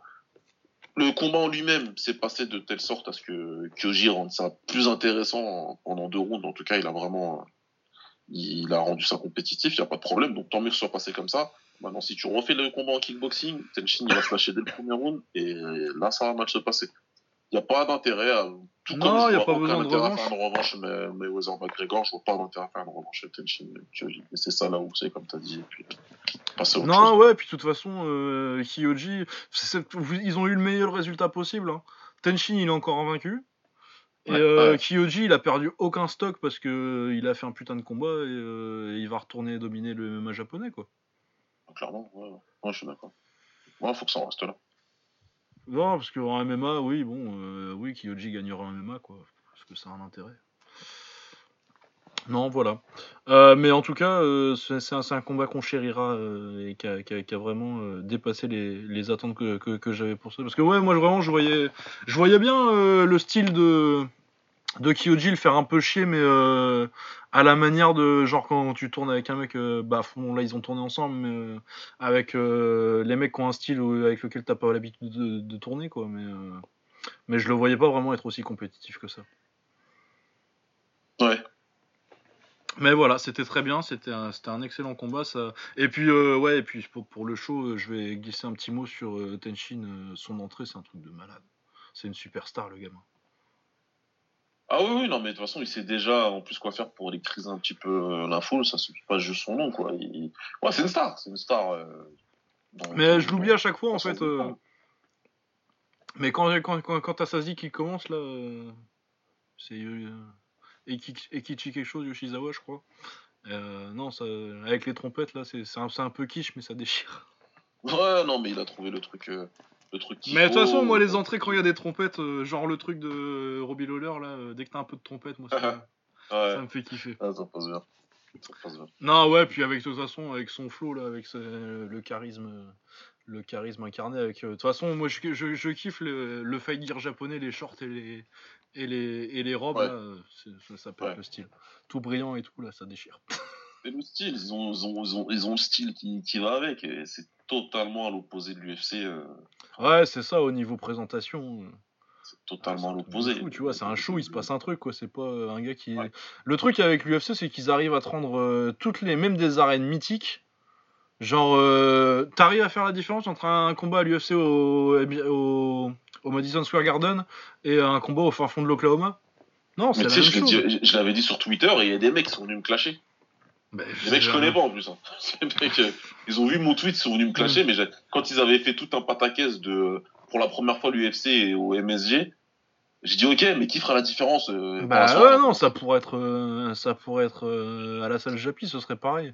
Aucune différence. C'est décoré de la même manière, les entrées c'est les mêmes. Toutes les, toutes les arènes à à l'UFC, t'as l'impression que c'est la même, tu vois. Ça sert à quoi que t'ailles à Ouais. New York si c'est pour.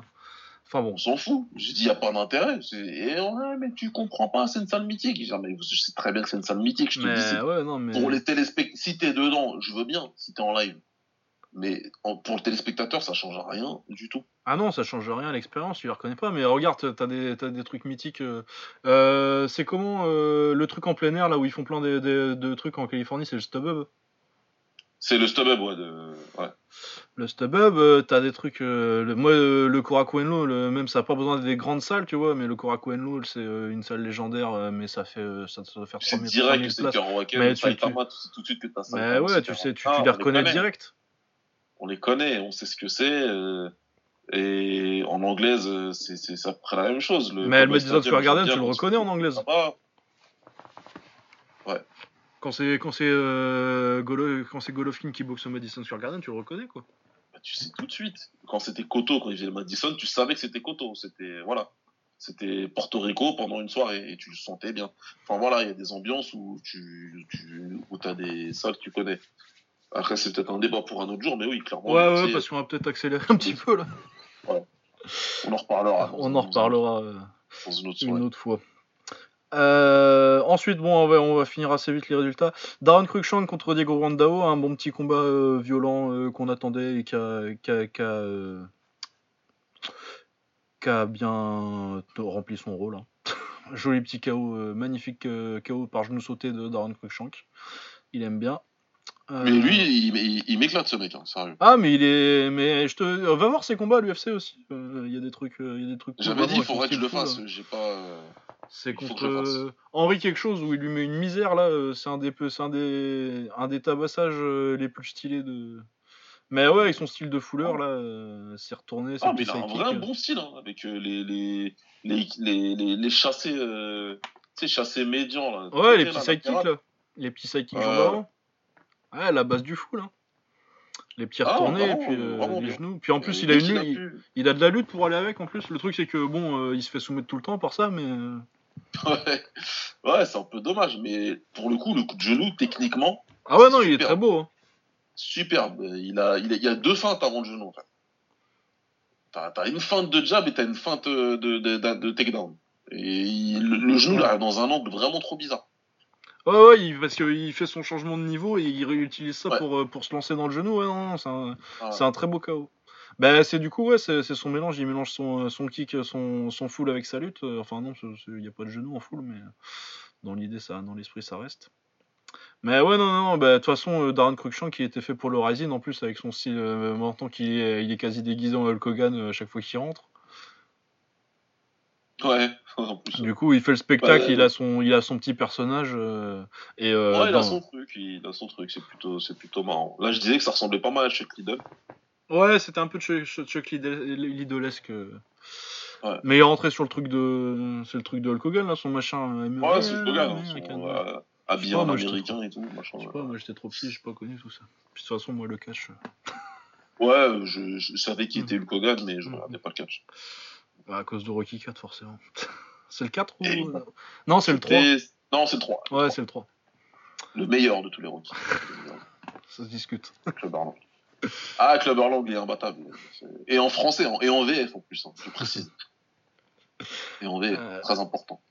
Tu pues la défaite, etc. Ouais, bah. Les gens. Une grande, grande phrase, tu l'as fait. Ça fait longtemps que je l'ai pas sorti, ça. Je, je- je vais la remettre au goût du jour. Si je veux dire, il faut absolument que je la sorte demain au taf, tiens.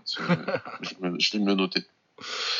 Euh, ensuite, on avait le frère Asakura euh, contre un Ouzbek euh, que je ne connaissais pas. C'était plutôt sympa. Mais, Asakura. Moi, je, vais vous avouer, les trois derniers, à part Cruikshank contre, contre Brandao, j'ai commencé à sentir la fatigue. Et puis, c'est c'est le problème des trucs comme ça où tu as des post-slim où ils sont un peu, changés, un peu obligés de changer l'ordre. Une fois que tu as eu.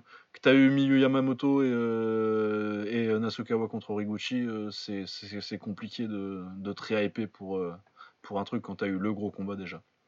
Ouais, c'est ça. Après, c'est retombé, donc c'est pareil. J'ai suivi vraiment de, de- du, du coin de l'œil, mais je peux pas raconter le, les combats. Ouais, et puis Jerry Prochaska qui met KO Jake une bonne performance, mais pareil, j'étais trop. Ouais, vraiment, Je regardais plus. Je regardais plus non plus.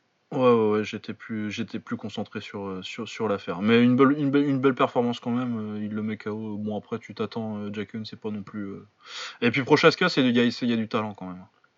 C'est un bon- Ouais, c'est il est un plutôt bon pas mal léger, et ouais. ils en parlent justement contre Mirko pour le les ventes euh, du, du de Ah ouais, il décembre. montrait du coup, bah, bah, franchement, c'est pas mal. Un petit. euh, Il est tchèque, lui. Euh, ouais, et check. Un petit tchèque Croatie, Tchéquie Croatie, ça peut être sympa. Euh, du coup, est-ce qu'on reste sur le MMA et qu'on fait le Bellator tout de suite ou est-ce qu'on passe euh, à du kick ou de l'anglaise euh Ouais, je pense qu'on fait le Bellator et puis Ouais. ensuite comme ça on, on termine le MMA. Alors, Bellator, c'était le 206, 206, ouais. Donc ça c'est avec en, en main event euh, le champion des welter, euh, McDo- Rory McDonnell, du coup, euh, ancien de l'UFC, tout ça, contre euh, le champion des moyens, Moussassi, ancien de l'UFC, tout ça. ouais. Pareil. Pareil, le même. Euh, ouais, c'est- c'est- c'est- non, mais il y a, y y pas mal de similitudes en plus sur le style entre les deux. Complètement, J'aimais bien le match-up pour le coup.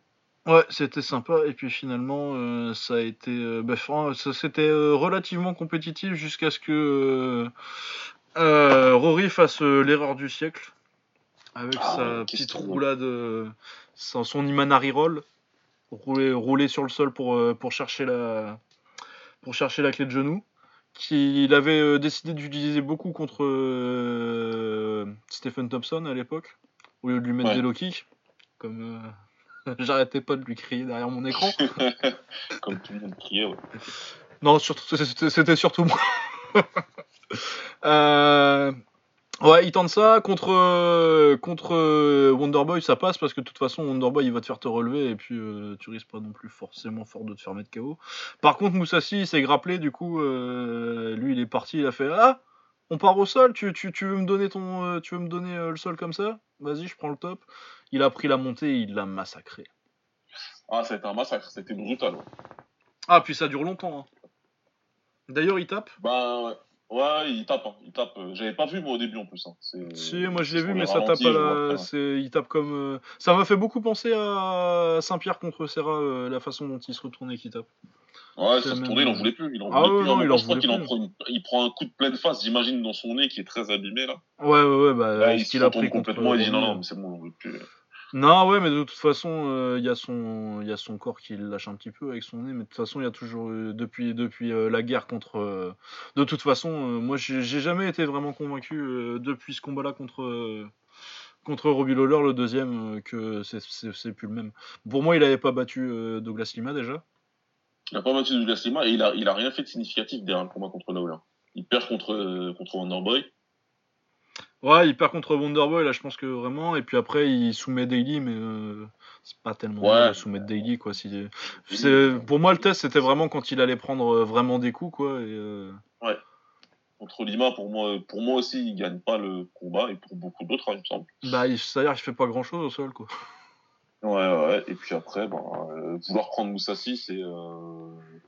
Ah, bah, très- ça, par contre, il a des bollocks, hein, on va pas lui, on va pas lui Ah, retirer c'était ça. très hein. couillu de sa part. Et voilà, donc il perd. Derrière, il y a le tournoi euh, welterweight qui l'attend avec son quart de finale contre John Fitch. Ouais, ça va être. euh, Bon, après, heureusement que c'est John Fitch. hein. Voilà, c'est pour ça, là, ça va être une petite bataille. Une petite Avec de euh, rap. tout le respect que j'ai pour John Fitch, qui est un très très bon combattant, mais je veux juste te dire que euh, John Fitch, s'il gagne, c'est parce qu'il va l'amener au sol et qu'il va euh, lui faire du ground and pound sans gros dégâts. A priori, c'est pas un gros puncher. Il, Ouais, il va ouais. pas se faire démonter, euh, même s'il perd, quoi. Du coup, il y a, moi, il y a Exact. quand même moins de risques. que- S'il reprenait Lima, par exemple, là, c'est chaud, quoi. Ah ouais, non, non, mais c'est- mieux qu'il reprenne pas tout de suite. Non, mais je pense que John Fitch, c'est le combat parfait pour lui derrière. Ouais, pour revenir, ouais. Ouais.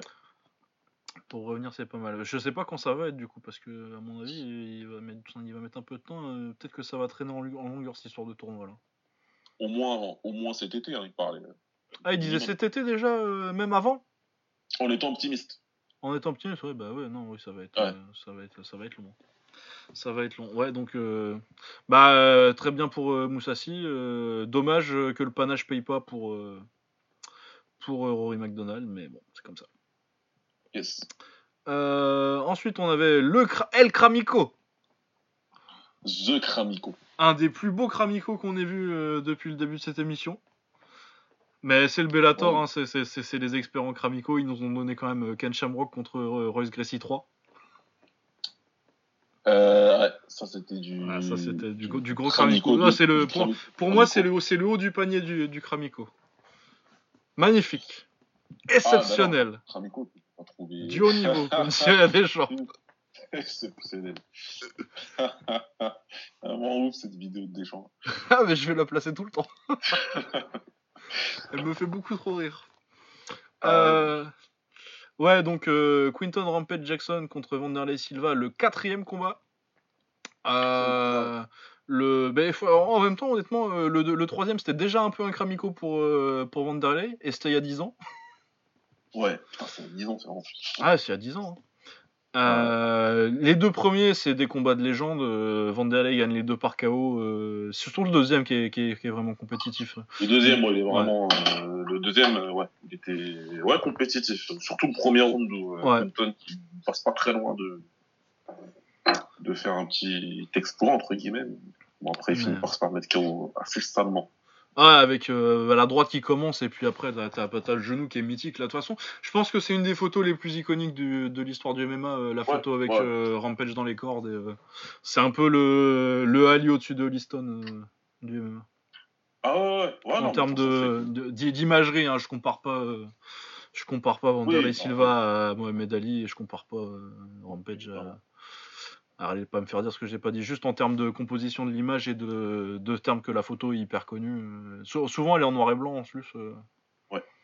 Du coup, ça donne un effet. euh, Puis, ouais, la, la composition de l'image est, est similaire. ouais. Mais ouais, c'est un, c'est un chaos de légende et un combat de légende. Le premier, c'est surtout mythique parce que Vanderlei, si- Vanderlei, il lui met une série de. Je crois que je les avais comptés une fois, je crois qu'il y en a 16 de suite des genoux à la tête. Le premier là, ouais, ouais, c'est une série de genoux avec un sourire entre temps là. Avec, euh, Ouais, quand il reprend. À un moment, il reprend le clinch et tu sens qu'il va lui remettre. Ouais, non, mais c'est n'importe quoi ce truc. Ouais. Malheureusement, on n'est pas en 2003, euh, on n'est pas en 2005. Ah, non, non. Il y Du en a un coup, des deux qui a euh, vieilli beaucoup plus vite que toi. Ah ouais, bah il y en a un, oui, Vanderlei, euh, bah il y a des... Je- Quinton, il est bien cramé aussi, hein, mais... Euh, et du coup, ouais, c'est ce que je disais, le combat était euh, à la fois euh, plus déprimant et moins déprimant que ce que je pensais. Parce que je pensais, moi je m'attendais vraiment à un combat un peu pourri. Finalement, ils ont été à la bagarre, mais du coup, ça veut dire que Vanderlei, il a encore perdu des neurones, et euh, moi ça me rend un peu triste. Surtout que je l'ai rencontré très jeune. Ouais, bah, bah, c'est ça. hein, Ouais. ouais, vrai en plus. Donc euh, ouais, moi ça me fait. Mais moi de toute façon, euh, c'est quand même un des premiers mecs que j'ai regardé en MMA, Vanderlei. euh. je suis moins fan de Rampage, euh, j'ai rien contre lui, mais il m'a vraiment Vanderlei, c'était une, une grande découverte dans mes débuts en MMA. Du coup, ouais ça. Ah, moi, euh, Vanderlei, pour moi, c'était la personnification du MMA. Ouais ouais ouais, c'est vraiment il y a pas. C'est Ouais, ça, ouais. ça fait bizarre maintenant parce que tu te dis putain c'était il y a longtemps, mais à l'époque Vanderlei c'était un truc de fou. Ah, c'était, voilà, pour les mecs, euh, en tout cas les mecs de ma génération, qui suivaient de loin un petit peu euh, ce qu'on Ouais, appelait, euh, même street fight. euh, on savait qu'il y avait un mec qui s'appelait Vanderlei qui était un peu chelou et qui. Ouais, avait quoi. des genoux de. On sa- on savait ça, voilà.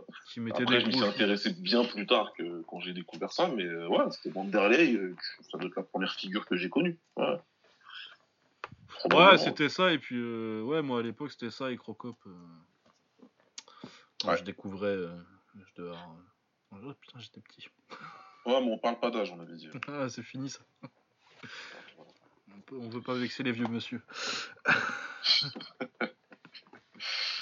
Euh, Ouais, ouais, ouais, donc euh, ouais, déjà c'était il y, a- il y a 15 ans.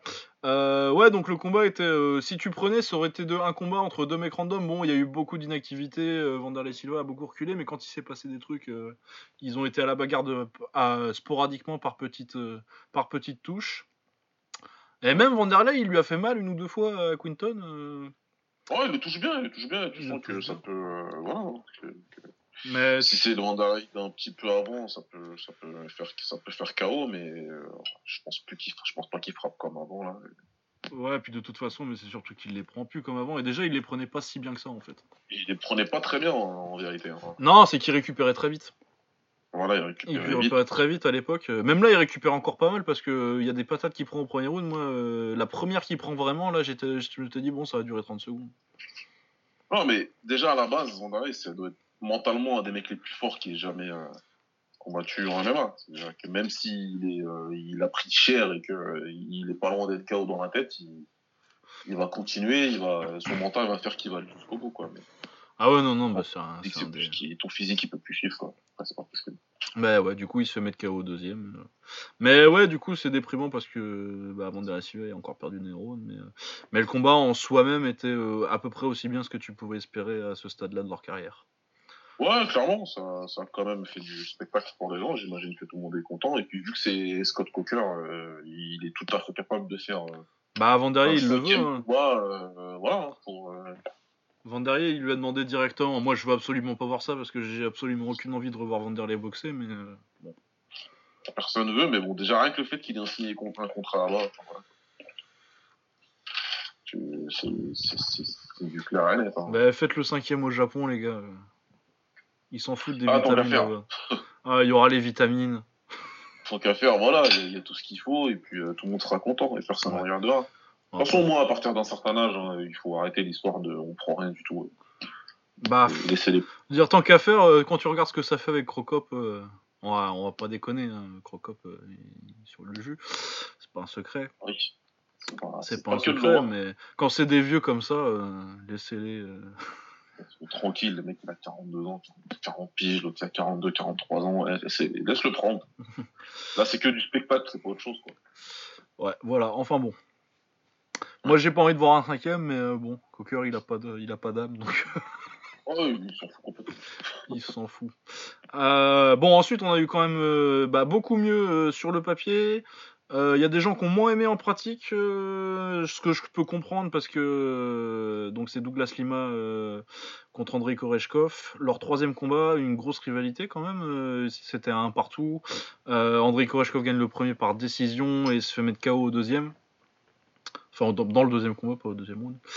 Euh, et il avait eu beaucoup de problèmes avec euh, avec les low kicks euh, parce que Douglas Lima est un des meilleurs low kickers en MMA. Ah, il a des sacrés low kicks, et puis des vrais low kicks, hein. Pas des. Mais ouais, mais, euh, ouais, ouais. Mais euh, en même temps, euh, je viens de réaliser, il est d'Atlanta, du coup je pense qu'il s'est entraîné avec, euh, il s'est pas mal entraîné avec Manuento. Ah ouais, bah, bah ça doit être pour ça. Ouais, je pense que ouais non mais dans les kicks il y a un truc qui me, mais je- il me semble, hein, je, je suis pas, je suis pas sûr à 100%, mais il me semble qu'il s'est un peu entraîné avec, euh, au moins un petit peu avec euh, Manuento. Et euh, Manuento, pour ceux qui connaissent pas, c'est un des mecs les plus sous-cotés de l'histoire du kick et de la taille. hein. Yes. Excellent gars, très très très talentueux. euh, la même époque que Danny Bill et compagnie. Quoi. Donc, Magneto c'était du très long. Ouais, bah c'est Danny Bill en un peu plus kick. Dans le même genre de gabarit en plus de petits Ouais. petits quebelins un peu ronds mais euh, très technique, euh, très beau- très beau boxeur qui est coach maintenant, euh, il a sa salle à Atlanta. Ouais. Euh, ouais, donc Andrei Koreshkov, très visiblement très inquiet sur les low kicks, du coup il a décidé de boxer complètement gaucher. Et le problème c'est qu'il sait pas faire ça quoi. Il a, il, vraiment, euh, il a eu une idée qui était super sur le papier. Il s'est dit ah, euh, il y a eu trop de low kick, euh, je vais passer en gaucher. Ça se trouve, je suis Giorgio Petrosian. En fait, non. Ouais, bah pas du tout, non. Du parce tout. que ça a limité un peu les low kicks parce que forcément, quand t'es en garde ouverte contre contre gar- par rapport à la, quand quand t'es de- tous les deux dans la même garde, la jambe avant est beaucoup plus ouverte à ta jambe arrière. Du coup, c'est plus pratique pour mettre les low kicks. Euh, mais Douglas, il s'est pas, Lima, il s'est pas laissé euh, perturber. Il a fait son taf. Il a, il a dit bah, tu veux me mettre la jambe avant, c'est pas grave. Je vais mettre les low kicks euh, jambe arrière sur la jambe, sur l'intérieur de la jambe. Puis je vais y aller en middle du coup parce que c'est ce que tu fais dans ces cas-là vu que ça ouvre le, le côté du Ouais. corps. Côté ouvert. Euh, il a pas mal boxé avec euh, sa droite au corps, euh, beaucoup très bon boulot. Après forcément, c'était pas super actif parce que Koreshkov avait pas beaucoup de solutions à part chercher sa gauche assez et c'était assez brouillon. Euh, chercher des takedowns aussi, mais qui partaient de trop loin. Il a jamais réussi à l'amener au sol. Euh, du coup, il se fait quand même relativement dominer. Le premier est un peu serré, mais je pense que c'est quand même pour Lima. Et puis après, euh, clairement, Lima contrôle le 2-3-4. Jusqu'à ce que Koreshkov, bien fatigué par les low kicks et les middle, il tente encore un amené au sol au, cinquième. et là, Lima, il voit l'opportunité, il stuff le takedown, il fait son sprawl et puis il prend le dos et il le soumet. Ouais. Donc euh, un game plan décevant, euh, vraiment il aurait dû changer de stratégie Koreshkov, mais euh, par contre Douglas Lima c'est très très très fort. Ah, c'est fort, c'est franchement, c'est, il sait à peu près tout faire, tout ce qu'il a à faire niveau stand-up, niveau sol, il est très complet, et puis en plus, il est vraiment intelligent, quoi. Il, s'adapte bien à ce qu'il a vu, et, ouais, ouais, bah, de toute façon, quand tu rentres dans les sphères du combat où à la fin, les gens te disent, ouais, c'était un petit peu ennuyeux, alors que tu sais que sa performance, elle était un petit peu sans, elle était sans, quasiment sans défaut. Bah, tu rentres dans la sphère des combattants suffisamment intelligents pour euh, savoir faire leur boulot comme il le faut et au détriment entre guillemets un peu du public. Hein, mais pour ceux qui aiment euh, la belle, euh, enfin, ce genre de, de combattants, et il y en a, bah, c'était super à voir. Quoi. Ouais. Du coup, il prend le gagnant de Michael Page contre, contre Paul Daly, du coup. Ouais, exact, ouais. Du coup, revanche, ça va être une revanche parce qu'il a déjà battu Daly. Il a déjà battu ça peut pas être une revanche contre Page. Page n'a jamais combattu un combattant. Ouais, faut qu'il arrête, faut, faut, faut qu'il boxe Daly déjà, c'est pas fait encore. hein. Quand il sera dans la cage, j'y encore, hein. ah, exactement. C'est quand le jour où il y sera et que le combat commence, là, je dirais d'accord. Ouais, et puis, euh, hein, Daly, euh, il, a des petits, il a ses petits soucis euh, grapplingesques, mais euh, en pied-point, euh, ça gère quand même. hein. Moi, je pense Ah oui, non, mais de toute façon, si Page il veut vraiment garder le combat debout, il... ça sera pas si simple que ça. Ah, bah, il va manger le crochet gauche à un moment. Parce que quand on fait le kéké comme ça, ça marche contre les, Ouais. les, Fernando González de ce monde, mais euh, contre, contre Paul Daly, euh, non. Non, non, non. On verra bien. Mais en tout cas, ouais, euh, très grosse. Je pense pas que c'était un très grand combat, mais c'était une très grosse performance de Douglas Lima. Ouais, c'est ça. C'était pas le combat en lui-même qui est génial. C'est pas un Fight of euh, the Night ou Fight of the Year ou ce qu'on veut, mais euh, la performance de Lima, elle est. Ouais, elle est très complète en pied-point. euh, franchement, c'était très, du, du très beau boulot. Du très beau boulot. Euh, ensuite, on avait Aaron Pico contre Leandro Higo. Donc, Aaron Pico, petit prodige de la lutte, qui a décidé de pas aller. c'est c'est ça, hein, il a décidé de pas aller au, pas aller au, pas faire l'université et de partir directement en MMA. Ouais, tout de suite. ouais. Euh, donc euh, très fort en lutte, il est champion. euh, c'est quoi C'est ouais, il fait médaille d'argent au championnat junior, du monde junior et médaille de bronze l'année suivante en 2015 et champion du monde cadet. Donc C'est quand même euh, mal. c'est quand même oui, il y, a- il y a quand même du niveau. euh, Il y a des, tu dois avoir en plus, il est, il est à 66 kilos, euh, 63, 65, 66. De toute façon, les, les KT elles changeaient tout le temps à ce moment-là en lutte. Mais euh, tu dois avoir des bons petits Russes sympatoches. Tu dois avoir du japonais, du, du japonais pas mal en lutte. dans ces caté- dans ces d'âge là ouais tu dois avoir des petits des, des petits Dagestani qui sont sur les sur les sur les tapis depuis qu'ils ont 3 ans Ouais. c'est quand même pas mal euh, qui avait eu euh, un petit, une petite surprise euh, sur son premier combat en MMA. euh, qui- il avait pris un mec pas mal hein, pour son premier combat. C'était un mec qui avait battu. euh, je crois que le gars, il avait battu qui? C'était qui sa victoire qui m'avait fait penser que c'était pas mal? Je crois qu'il avait battu Barberena ou un truc comme ça. Ah ouais, quand même, ouais. Je, je raconte peut-être n'importe quoi, je vérifie. Euh, Non, je raconte n'importe quoi. C'est pas ça. Mais euh, non, mais il avait, euh, il avait boxé, avait perdu que pour le titre du Titan FC, tu vois, donc une organisation quand même euh, de second niveau, mais pas mal, tu vois. Il avait, il avait euh, 8 victoires de défaite, tu vois, vraiment, et contre des adversaires d'un niveau régional solide, quoi. Du coup, c'est pas tellement euh, une surprise que pour son premier combat de MMA. euh, il avait mangé un uppercut, il s'est fait soumettre. Euh, ensuite, il avait enchaîné avec 3 KO euh, très rapides, et là, il prenait vraiment un vrai gros test avec Leandro Higo, un mec qui a, été, euh, qui a fait la distance contre, euh, contre Eduardo Dantas, l'ancien champion de la KT, enfin de la KT d'en dessous, mais euh, voilà, ouais, décision partagée contre Eduardo Dantas. euh, et, euh, qui avait perdu contre Darian Cal- Caldwell, mais euh, beaucoup d'expérience, euh, une vingtaine de combats. Prendre un mec comme ça pour, ton, pour ton cinquième combat, c'est quand même un truc de fou. Et surtout qu'il l'a absolument fumé, euh, il lui a mis un de ses KO. Fou. Ouais, ça fait peur. hein. Franchement, Ah non, le niveau d'anglaise, il fait très mal. hein. un massacre. C'est un massacre. Et en plus, comme l'arbitre, bah, il kiffait comme nous, donc il a dit, bah, je vais laisser un peu. Ah, il a pris son temps. hein. Euh, ouais, il a, pas stoppé quand il fallait, mais le niveau d'anglaise, ouais, il est assez impressionnant. Après, c'est il boxe depuis qu'il est tout petit. Il a gagné les National Golden Gloves euh, en junior. hein. C'est, un tournoi où, qui te place haut sur euh, l'échiquier de la boxe aux États-Unis quand tu arrives à le gagner. Ouais, en amateur, tu gagnes le Golden Glove, c'est un, bon truc- à gagner. C'est un bon truc à avoir dans ta ceinture. Ouais, on te repère pour, pour, pour aller loin généralement. Donc, euh, Ouais, surtout qu'il faisait ça à côté d'être d'être un lutteur de niveau international. euh, ouais, ouais, ça, euh. Du coup, euh, ça, ça promet euh, beaucoup. Et puis, ouais, euh, ce que je disais, on en avait parlé quand on avait fait la preview du truc un peu. euh, je pense que le fait d'avoir perdu son premier combat, en fait, ça l'a libéré. euh, et maintenant, il s'est dit, bon, j'ai déjà perdu, ça va, je sais ce que ça fait, ça, j'en suis pas mort. Et, euh, je pense que ça l'a vraiment aidé euh, perdre, son, perdre son premier combat comme ça. C'est très bien, c'est très bien parce que euh, ça a pris trop d'importance là, le zéro là, des, des invaincus euh, prospects euh, dans le MMA. C'est ce qui m'énerve beaucoup moi dans le MMA d'ailleurs, et même dans la boxe en anglaise aujourd'hui. Ouais, dans c'est la que boxe, t'arrives c'est avec pire, ton hein. zéro, euh, alors que t'as combattu que des que, que, que des que des combattants qui sont pas à ton niveau quoi pour avoir pour monter un peu ta carrière. Ensuite, on fait toute une histoire de fait que t'as invaincu et que tu perds ton zéro. Lui, il a perdu directement. On n'en parle plus. Il n'y a plus personne qui va le souder avec. Et il peut avancer tranquille, quoi. Donc, c'est une bonne chose pour lui. je trouve. Non, ouais, c'est très bien. Je pense que c'était peut-être une, une des meilleures choses qui puisse lui arriver. euh. Ouais. ouais. Ça a calmé peut-être un petit peu la hype. euh, si, si, s'il rentrait dedans, ça l'a. Non, très bien. Très bien, et puis très gros potentiel. Je sais pas ce qu'il va faire euh, ensuite, là, mais euh, il peut aller chercher très loin, très vite, quoi. Oh, bah, ça va aller vite, hein. De toute façon, s'il a pris un combattant euh, aussi bon que ça à son cinquième combat, euh, il peut que prendre mieux après. Donc, euh, bah, j'imagine que le combat pour le titre, il va plus être très très loin. Ah non, ça va prendre. euh, peut-être s'ils font un petit match de prospect avec Adji McKee. Ouais, mais il a dit que c'était hors de question. Ah oui, c'est vrai, non, ils sont potes, euh, ils veulent pas. Ils sont potes et c'est c'est le père de Haji Maki qui le, qui Ah oui, non, non, mais oui, j'avais oublié ça.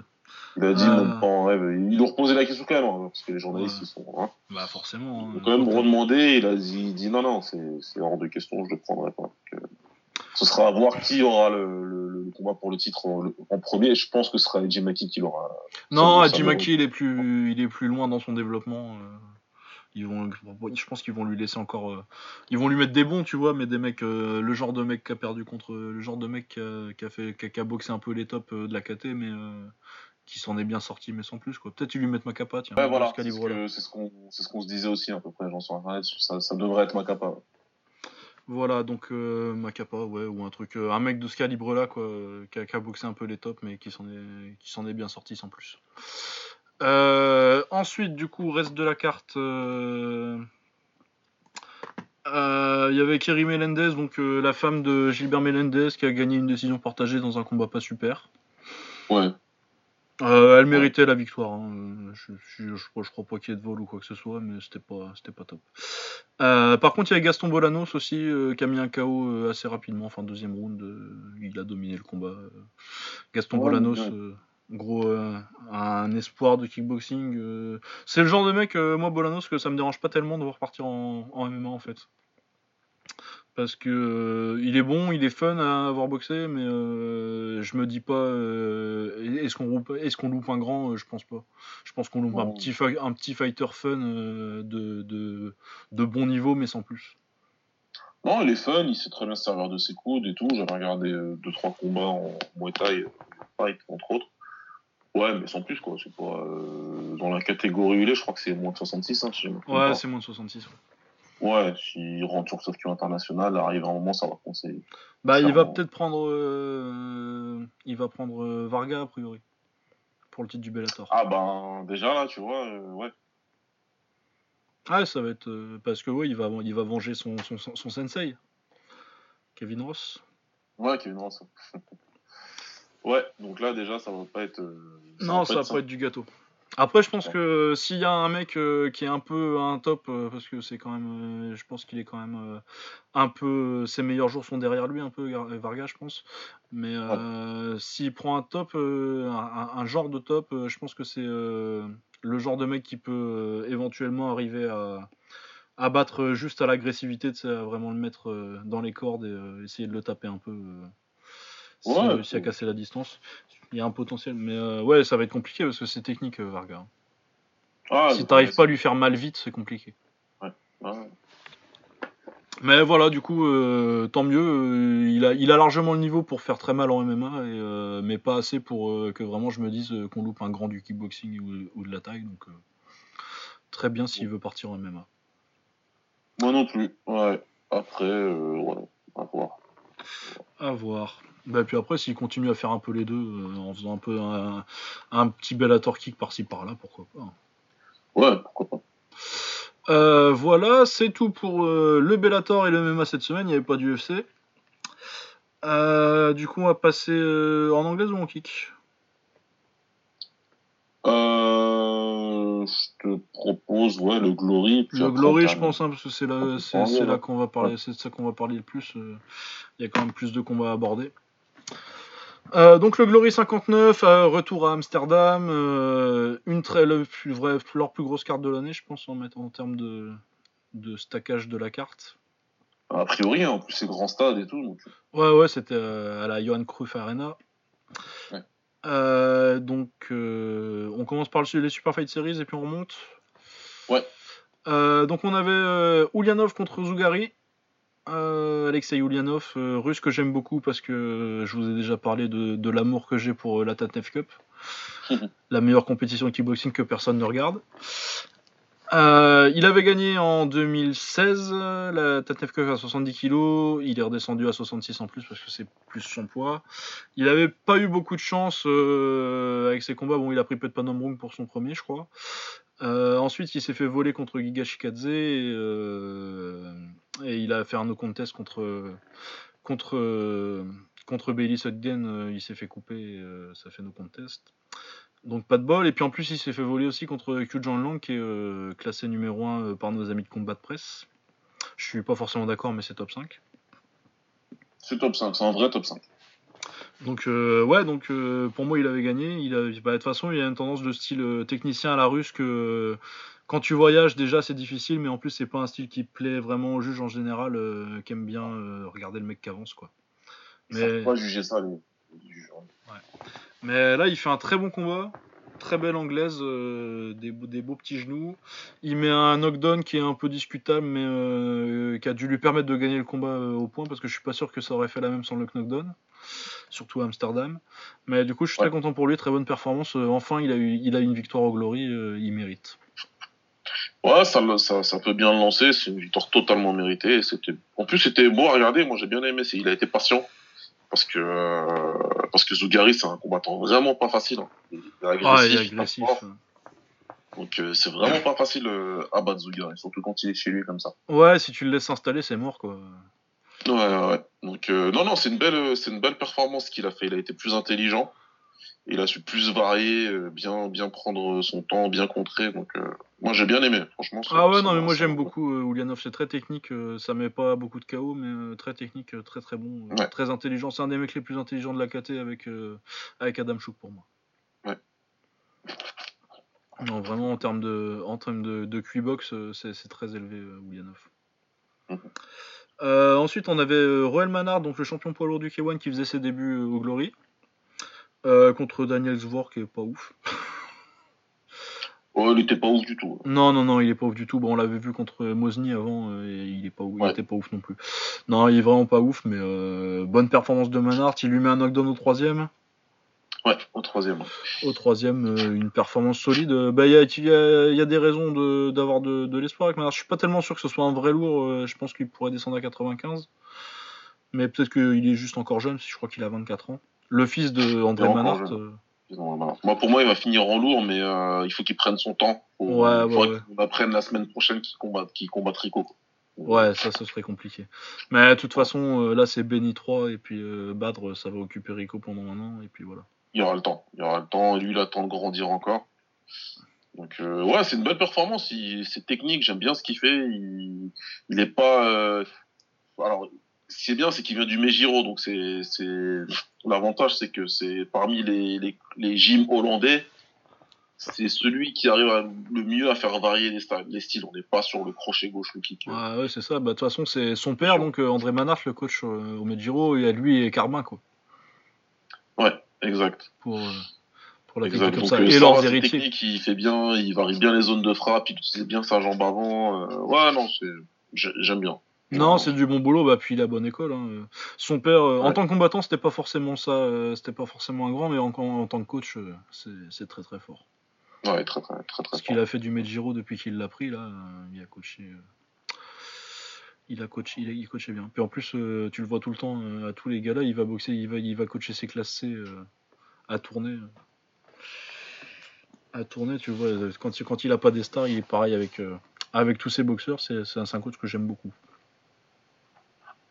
Ouais, ah ouais, non, mais euh, il- moi, pour moi, il, à son actif, il a pris un diamant brut qui s'appelle Andy Sauer, qui était vraiment un diamant brut, et il l'a transformé en l'un des meilleurs kickboxers de l'histoire. Ouais, non, mais de toute façon, on va, pas, on va pas lister tous les mecs qu'il a coachés. Il a, il a Ouais. coaché Boniaski. T'as du Boniaski, euh, voilà, qui a tout appris chez lui. qui- On va, les gens, ils, ils pensent que, mais euh, j'ai quand même dit que c'était un des 10 meilleurs polards de l'histoire quand même. Oui, Boniaski, excellent. Boniaski était très fort. Hein. J'ai jamais dit que. Boniaski c'était une pipe. C'est un que- excellent combattant et c'est en grande partie grâce à Manhart. Ah ouais, non, c'est un très grand coach. hein. Ouais. Puis qui a Il fait perdurer, ouais. qui, a, qui a fait perdurer euh, le style du gym en fait. euh, Parce que c'est rare des, des salles comme ça qui restent euh, aussi au top, euh, au top aussi longtemps, tu vois. Parce que genre le Shakuriki, c'est plus tellement ça. Tom qui a pas été euh, capable de. Mais en même temps, il y a pas. Mais là, t'as un truc. euh, le Medjiro, c'est le premier, euh, la première salle de kick euh, en Hollande. Et euh, c'est resté euh, la meilleure depuis, euh, depuis, depuis 40 ans, quoi. Malgré euh, les changements de, de coach, euh, malgré euh, toutes les histoires en plus. euh, que, Il y a pas mal de trucs. Ouais. Ouais. Yann Place, le fondateur qui s'est suicidé en prison, là, les histoires Ouais. avec euh, André Briman, euh, assassiné en 85, à retrouver dans, le, dans, dans, dans un baril à Amsterdam, dans le port. Euh, enfin voilà, c'est ouais, c'est impressionnant quand même ce qu'a fait Manhart depuis qu'il a repris le. Bah de toute façon, ça fait ça commence à faire longtemps qu'il a pris les rênes, quand même, ça doit faire une vingtaine d'années maintenant. Ouais, man- maintenant ça fait 20 ans. Je me dis, ça ne ça nous rajeunit pas plus que ça. Ah ouais. Bah, il a, il, il a ce qu'il a fait avec euh, Hertz aussi.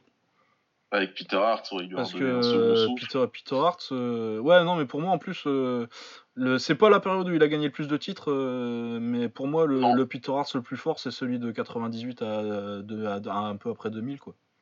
Ah, et là, c'est là où il- pour moi il est numéro 1 mondial. Il gagne pas le titre, mais c'est le meilleur. Ah ouais, non, non, non, il était très très fort, mon, mon Ernesto. Hein, mais... C'est- C'est juste que t'avais Ernesto. quoi. mais puis ça fait que, puis en plus, ils se croisaient pas à ces moments-là, en plus. Ouais, ouais. Ils se sont pas croisés à ce moment-là, c'est dommage d'ailleurs. Mais euh, ouais, non, non, non, c'était, c'était, c'est pour moi c'est la période où euh, euh, Oshakuriki il a appris à être dur et euh, vers euh, sa fin de vingtaine là, euh, il a appris à être technique en plus. euh, vraiment, c'est, Ouais, c'est ouais. vraiment le meilleur, le, me- le meilleur, la meilleure version de Peter Hart. pour moi, c'est 98, euh, début des années 2000. c'est clair. Euh, donc voilà, donc très, un, c'est un, prospect intéressant, Ma- Manhart, vraiment.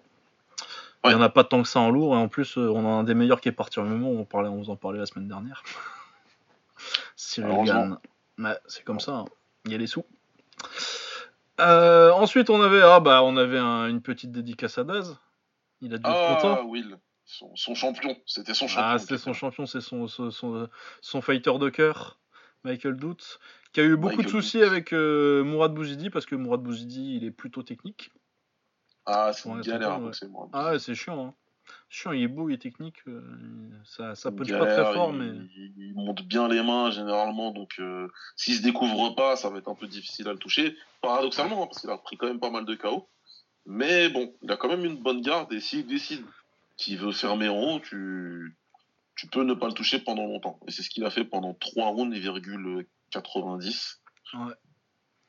Avant, euh, magnifique, euh, c'est crochet gauche et puis droite, si je me rappelle bien. Ah, c'est la droite, c'est quand il était par terre, mais ouais, ouais, crochet il est gauche. déjà- euh, mais c'est vraiment un crochet gauche qui le déconnecte, mais complètement. Très gros Ah, KO, il finit KO dans les cordes. Ça me fait mal au cœur parce qu'il s'est fait beaucoup mettre KO, Bouzidi, mais je l'aime bien Ah en plus. ouais. Mais ouais, pour, pour doute, euh, gros, ah, bah, un comeback à la doute, quoi. Il, il a perdu tout le combat et puis euh, finalement, il met, il met le gros KO à la fin. C'était sympa. Mais le gros, gros, gros KO, c'est vraiment un KO dévastateur. Ah ouais, non, il est vraiment. Ouais. euh, Ouais. Bah, Ouais. comme on va penser à faire les awards cette semaine, pas, pas comme la semaine dernière où j'ai oublié. il y a des chances qu'on en parle, on Ouais. en reparle. Ouais, on devrait reparler de, de ça. de ce petit chaos. Euh, ensuite, on a un autre combat très intéressant avec le retour d'Alim Nabiev depuis sa défaite euh, contre euh, Grigorian pour le titre. Et il prend euh, un mec très dangereux dans la KT, Evan Dannenberg. Très long, très très très chiant à boxer. il a boxé Kishenko, il s'est fait mettre KO deuxième, mais jusque-là il gagnait.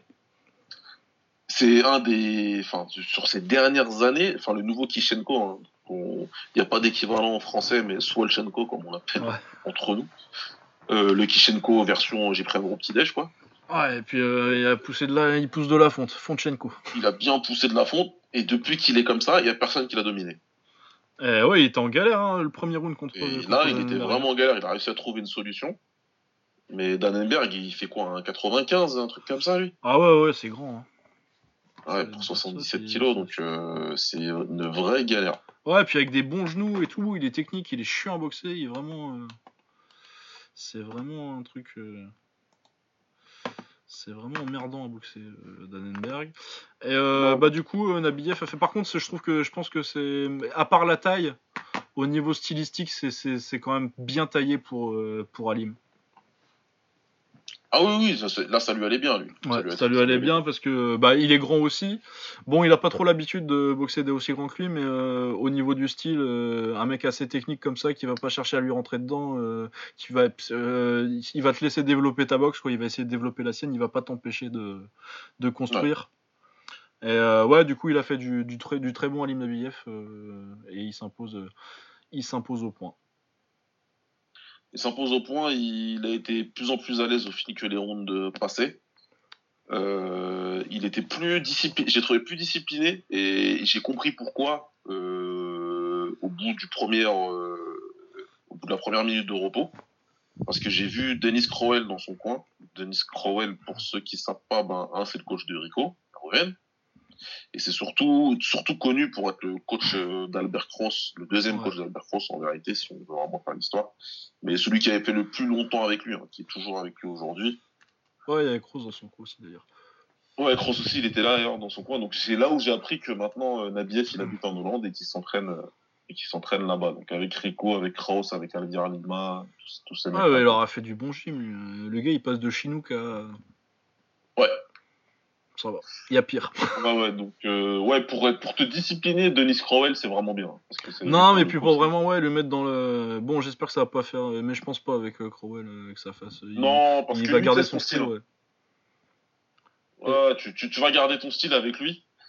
Mais par, Par, contre, contre, ouais, voilà, il va, il va corriger certaines choses, il va t'apporter des choses où, voilà, où il veut que ce soit vraiment discipliné. Mais alors, par contre, ouais, lui, en plus, c'est quelqu'un qui s'exprime très bien en français, qui est super sympa. Et, et tu sens le passionné. Lui, c'est un passionné, mais de, de dingue. Tu peux parler à peu près 10 heures de boxe avec lui. Ah bah. Quand j'aurai l'occasion. Si je le vois un gars là.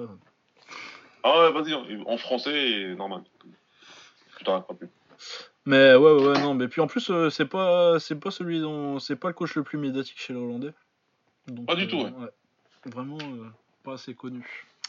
Pas assez connu. Mais ouais, je pense que c'est un bon fit pour, euh, pour euh, hollandiser un peu, euh, en tout cas en termes de, de pas, pas de style, mais de façon d'approcher le combat, quoi. Ouais, ça va être dans l'approche et ça va être peut-être un petit peu plus euh, friendly au niveau des juges. Ouais, ouais, c'est ça. Faut vraiment te dire, euh, là, Ouais. faut que tu fasses ça pour que les juges ils te, ils te le donnent vraiment les petits rounds euh, que en, en fait t'as gagné, mais que pour les pour les juges c'est pas flagrant parce que t'étais un peu trop subtil. C'est ça. Bien leur montrer, euh, je pense que ça, ça, dans, ce- dans, dans cette idée-là, euh, ben, ça a bien marché euh, ce soir-là d'ailleurs. Mais sinon, oui, il a ressorti vraiment ces trucs, son anglaise en changement de garde avec les genoux. Bon, il a moins sorti les genoux parce qu'il boxait un grand, mais son Ouais. anglaise avec les petites feintes, les, les mouvements haut du corps pour, pour, pour, pour te laisser, pour toujours laisser semer le doute euh, de, sur ce qu'il va faire. euh, non, c'est du, du, du haut niveau. Moi, de toute façon, euh, je ne cache pas euh, mon amour pour, euh, pour, euh, pour le style d'Alim Nabiev. euh, Oui, bah, c'est vraiment un mec que j'adore regarder boxer. Donc ouais, très très très bonne performance. Et puis euh, il a pas mérité Dannenberg. Je pense vraiment que c'est un mec euh, très sous coté dans la KT. Pour moi, c'est en fin de top 10, mais euh, c'est très chiant pour beaucoup beaucoup de gens. Ah oui, oui, ouais. Vu comment il est grand et tout, euh, ouais. Ah ouais, ouais, non, puis il s'en sert bien. hein. Mais voilà, donc euh, ouais, euh, Nabiev qui se relance bien euh, pour euh, potentiellement essayer de reprendre, de retr- reprendre le titre l'année prochaine. Ce que j'aimerais bien voir. Parce que j'aimerais Voilà, bien, surtout. il, il- il va prendre le vainqueur de Doumbé contre Grégorian. hein. Ça, Ah ouais, non, mais clairement. Donc, rematch dans les deux cas. Il a perdu, c'est assez serré, mais euh, moi je l'avais scoré pour Nabiev d'ailleurs, le combat, mais bon. Mais, le euh, combat je- contre Grégorian Ouais, mais de, du, d'un, d'un poil de cul, et euh, j'ai rien à dire sur la décision. C'est pas un truc où euh, je vais te dire. Ouais. euh, il a pas gagné. Moi, je, je pense qu'il y a, il y a une toute petite clichette sur trois rounds, mais il y a, aucun scandale. si on me dit il a gagné, je suis d'accord avec de dire que. Harout, en plus, il a fait un très très bon combat. Et, Ouais, il a fait un bon combat. Nabiev, je, je l'ai trouvé assez loin de ses standards sur celui-là. Du coup, Ouais, j'étais pas. clair. J'étais pas plus choqué que ça. Mais ouais, bah, Nabiev contre Doumbé 2 en 5 rounds, euh, moi ça me, ça me titille bien. Ouais, ça va le faire, ça va le faire. Mais en route, euh, je, ouais, je vais pas le, je vais pas le compter out tout de suite. Ah non, non, non, mais de toute façon, moi, de toute façon, tu peux pas euh, dire que Harout il a aucune chance dans un combat, c'est pas, c'est pas possible. Ouais, c'est possible. Pas possible, un puncher comme ça et agressif comme ça, et puis il est bon quoi. Euh, Ensuite, on avait euh, Murtel Gronart contre Mohamed Jaraya à 77 kg. J'ai aucune idée de ce que Jaraya fout à 77 kg. C'est ridicule. C'est... Il a rien à foutre là. Déjà à 70 kg, je trouve qu'il est trop petit. Pour moi, il pour moi, c'est un 67 kg. euh, Jaraya. 67 kilos, c'est là où il a débuté, c'est là où il a, explosé et il explosait ses adversaires. Ah ouais, ouais, non, il, est hyper fort, il est hyper talentueux, il est hyper agressif, mais, euh, c'est pas un 77 kg. Il s'est fait mettre KO au deuxième round là parce que bah, Murtel c'est un putain de gros welter. Dès qu'il a décidé d'accélérer, dès qu'au premier round, il s'est assuré que les coups de Jara, ils faisaient pas si mal que ça. Ah bah, deuxième round, il a dit bon bah, c'est bon quoi. Bah, J'accélère, Il il a a mis marché le genou, ouais. Il dessus, il a rien qu'il pouvait faire, Jara, il y a absolument rien qu'il pouvait faire. Et, euh, et c'est, je dis pas en méchanceté.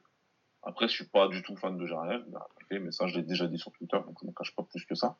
Mais c'est un peu bien fait.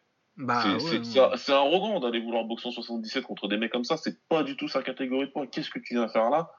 T'as rien à faire là. Va à 70 à la limite. Et encore, je te garantis que si boxe City Shy, il va avoir mal. Ah oui, non, ça va, ça va faire très mal. Ah ouais, mais enfin voilà, il, il a rien à faire dans cette catégorie-là, clairement. Et Grenard, tu lui as montré que qu'il faut redescendre, il faut descendre. Ah non, mais idéalement, il serait, euh, il serait au K1 à boxer en 67, quoi. Normalement, il devrait être à 67. Maintenant, 70, je veux bien l'entendre. Et honnêtement, il bat beaucoup de, au Glory, il bat beaucoup de gens du top 10. Ah ouais, ouais, non, il s'en sort, il s'en, sort en 70. Je trouve qu'il est un peu petit pour la KT, mais c'est pas, c'est pas comme en welter où là, il est 10 kilos trop haut. Et, euh, là, en il welter, c'est pas possible. Mais tu l'imagines, justement, contre un des deux du combat d'avant. Contre un Nabiev. Oh là là là là, est-ce qu'il lui mettrait Un. Nabiev pas il lui mettrait une de ses leçons de boxe, il verrait pas le jour, le pauvre. Tu peux pas. Donc, euh, j'espère pour lui que, et pour son équipe que ça a été, ça leur a ouvert les yeux. Et qu'il faut absolument descendre en 70 kilos. Les régimes, c'est chiant. Alors là, je suis le premier à le dire en plus. hein. Ah, je suis premier à dire que le cutting, c'est de la merde. Mais là, en l'occurrence, faut faire un tout petit effort. Ah, mais là, mais c'est même pas du cutting, là, c'est juste se mettre à la diète un petit peu, là. Juste fais un- une petite diète et tu vas arriver à 70 parce que c'est Ah, un euh. faux 77 kilos. C'est un Ah ouais, non, il a dû manger son riz le matin pour être à 77. Quoi. Ah, parce que si cut pour arriver à 77, c'est qu'il y a un problème, quoi. Ah non, Un nutritionniste qu'il te faut, hein, c'est pas un coach. Ça va pas. Donc c'est une défaite un peu cuisante, même si attendue pour les spécialistes le savaient. Ah, bah, de toute façon, moi, je l'avais dit dès son premier combat euh, contre Simpson, là. Déjà, moi, je pensais qu'il avait perdu contre Simpson. Euh, Et euh, de toute façon, dès que- ah, n'importe quoi qui s'approche un tout petit peu d'un top en welter, ça le fume. Et Ah. Murtel, Ouais. C'est un top. Il fait un bon premier round, hein, parce que Murtel il veut pas y aller. Il fait un bon premier round, il arrive à bien contrer euh, Murtel à plusieurs reprises. Mais justement, le manque de puissance et le fait que ce soit pas sa catégorie fait que voilà, Murtel il prend le contre, il continue d'avancer et puis il prend confiance. Et au deuxième, euh, Mike il a dû lui dire bon bah c'est bon, là par contre tu rentres dedans et tu le Tu me sors de là, quoi. Vienne que pourra, ouais, quoi. Mais... Ouais. mais ouais. Non, mais ouais, bah écoute, hein. c'est dommage, hein, parce que c'est un- en plus, euh, bon, euh, dans la vie, euh, il fait des choix un petit peu. Ces petits, ces petits désaccords avec des arbitres et des, jeux, des officiels sur qui il tape, c'est pas bien, il faut pas. C'est pas, c'est Pas pas le faire. du tout. Euh, crois que je serais- ce sera pas, été le, ce sera pas le premier à avoir envie de taper sur des juges hollandais, mais Ah, ou des juges tout court, mais moi Ouais. le premier, hein. il y a des juges, euh, des juges français en particulier, quand j'en vois un, euh, j'ai le poil qui se hérisse directement. Et, je comprends. Mais voilà, c'est des choses qui se font pas, tu te fais pas, et puis c'est tout. Tu vas pas taper le juge euh, en sortant du ring, c'est pas un sport de sauvage. C'est pas un sport de sauvage. C'est souvent, mais après, c'est mes limites, c'est même pas plus ça qui me fait chier que d'autres choses, déclarations. Voilà, c'est un jeune qui est fort, qui est talentueux, qui, à qui on a vite dressé du louange à juste titre, il n'y a pas de problème là-dessus. Mais à côté de ça, t'as un, t'as, t'as- t'as un mec totalement similaire. C'est Yas Boulaïd, tu vois, qui arrive à peu près en même temps. Ouais. Dans la même KT, qui explose à peu près en même temps. Et Boulaïd, voilà, c'est sur le ring qui fait du bruit, si tu veux. ouais, bah, il Et- est pas et glorieux. il- faut qu'il prenne conscience que il peut faire de grandes choses. Honnêtement, en kickboxing, il peut faire de grandes choses. Ah ouais, non, et puis euh, même sans faire de grandes choses forcément, euh, c'est un combattant super fun quoi, son combat contre Benmo. euh. Complètement. Bah oui, c'est un des combats de l'année euh, Bah, c'était le combat de l'année 2016. Ouais, juste redevient sérieux. non, Prendre- les, les combats contre les combats contre Typhoon aussi. Typhoon No Scan aussi, ouais. Mais va dans ta catégorie et, et voilà. Ouais, ouais. Non, mais j'espère en plus ce serait franchement, euh, il serait bien. hein, et la- les 70 kilos, ils en auraient bien besoin d'un Jaria dedans quoi. Ouais, ouais. Ouais. À propos de 70 kilos, euh, combat suivant, on avait les deux derniers challengers pour le titre euh, des légers. Donc euh, Bestati qui avait perdu contre Sidi Chai mais qui avait fait un très bon combat euh, Ouais. compte tenu à Lille. On était là d'ailleurs. Enfin, moi. Et Will. Euh, qui prenait Chris Baya, qui avait fait un beaucoup moins bon combat contre City Chai, mais on va pas lui en vouloir, c'est City Chai, c'est le meilleur du monde. Euh, combat très sympathique, euh, bon boulot, premier round de, de Baya, il avait bien cadré, il lui faisait mal en anglaise et en low kick. Ouais. Et euh, Bestati a repris le contrôle sur le deuxième et troisième, euh, il gagne par décision partagée, je crois. Il gagne euh, décision partagée, c'est ça. Il, les juges leur donnent, lui donnent les deux derniers rounds. Ouais, Il parce donne le que- premier à Baya et le 2-3 pour lui. Et c'est ce qui, s'est passé dans le combat. Ouais, non, et puis bon boulot, euh, Bestati, vraiment, c'est très, très très fort, je sais plus quel âge il a, il doit avoir 21-22. euh.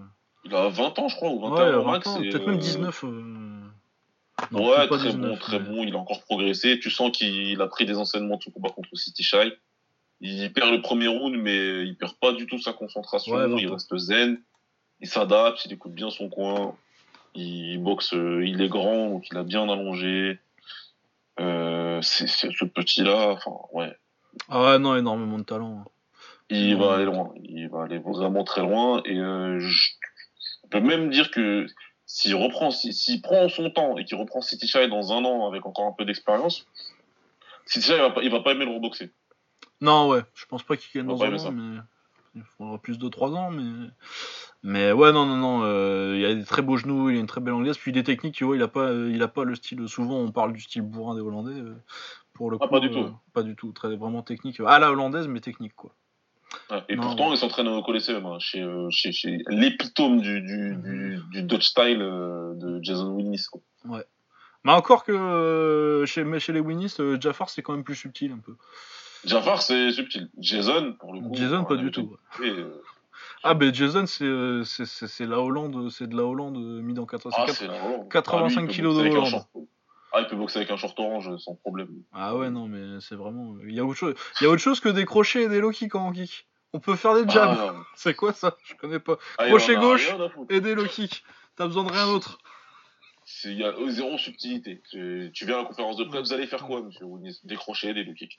Ah, toujours. Je vais avancer. Je vais avancer. Ouais, voilà, donc euh, bah, Bestati j'espère qu'il va prendre un petit peu son temps. euh, euh, bah, de toute façon, c'est quoi la suite C'est John C qui a son rematch contre, euh, contre City Child. Ça va être sympa. Bon, je vois pas du tout euh, John C gagner, mais ça va être fun, le temps que ça dure. Euh, ouais, je sais pas trop ce que ce qu'il pourrait prendre ensuite pour, euh, Ce qui pourrait se passer ensuite pour, euh, pour Tijani. Je vois bien prendre sa revanche euh, sur. euh, Ah, sur Stoyan? Stoyan, ouais. Stoyan Koprivensky, ouais, pourquoi pas. Bah, de toute façon, Il a- euh, il a gagné son combat dans l'undercard, donc euh, pourquoi pas. bah, c'est ça, ou alors il prend euh, Gershon à la limite, ça, ça, ça peut être sympa. Voilà, t'as du t'as Gershon.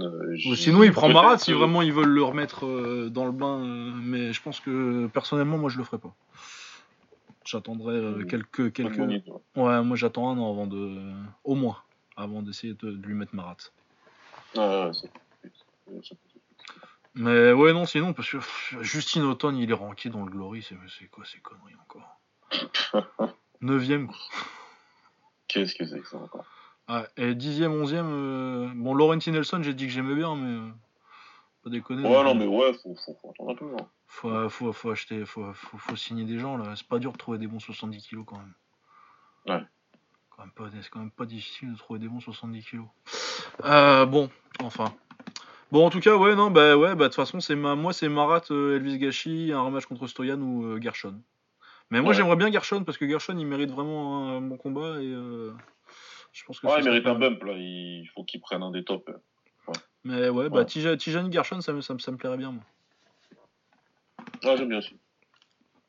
Puis Baya, euh, je sais pas, il prendra John C quand ils, prend, ils feront la troisième contre John C quand, quand John C aura perdu contre Sidi Chai. Ah ouais, bah, de toute façon, il va perdre. Et puis, j'ai même envie de te dire, là, sur 5 rounds, City Chan, la dernière fois, il avait un combat dans les pattes. hein. Ouais, ouais, ouais, non, ça va être. euh, J'aime beaucoup euh, John C. En plus, euh, on est copains avec son frère. euh. Ah, j'aime bien son style et tout, rien à dire. Ah, j'aime beaucoup le voir boxer, mais. Et puis il a des couilles, il boxe n'importe qui, n'importe quand, vraiment que de l'amour pour, pour, pour toute la famille John C. Mais non, je le vois pas battre Sisi Chai.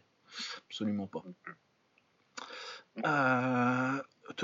du coup, on en est à euh, D'Angelo Marshall contre Jamal Ben Sadik. Euh, bah dommage pour, euh, pour D'Angelo Marshall, mais euh, il prend des knockdowns, euh, le type de knockdown euh, contre lequel je râle tout le temps et pour lequel je dis que euh, Ouais. la règle des trois knockdowns, euh, ça devrait être une, euh, une espèce de, de ligne, un, un guide quoi, mais pas, euh, pas une règle euh, genre euh, trois knockdowns, il faut qu'on arrête. Vu que là, ouais, c'est des knockdowns où à chaque fois il se relève tout de suite et euh, il y, a, il y a raison de le compter. Mais à chaque fois, Ouais. il est pas, il a pas vraiment mal. euh.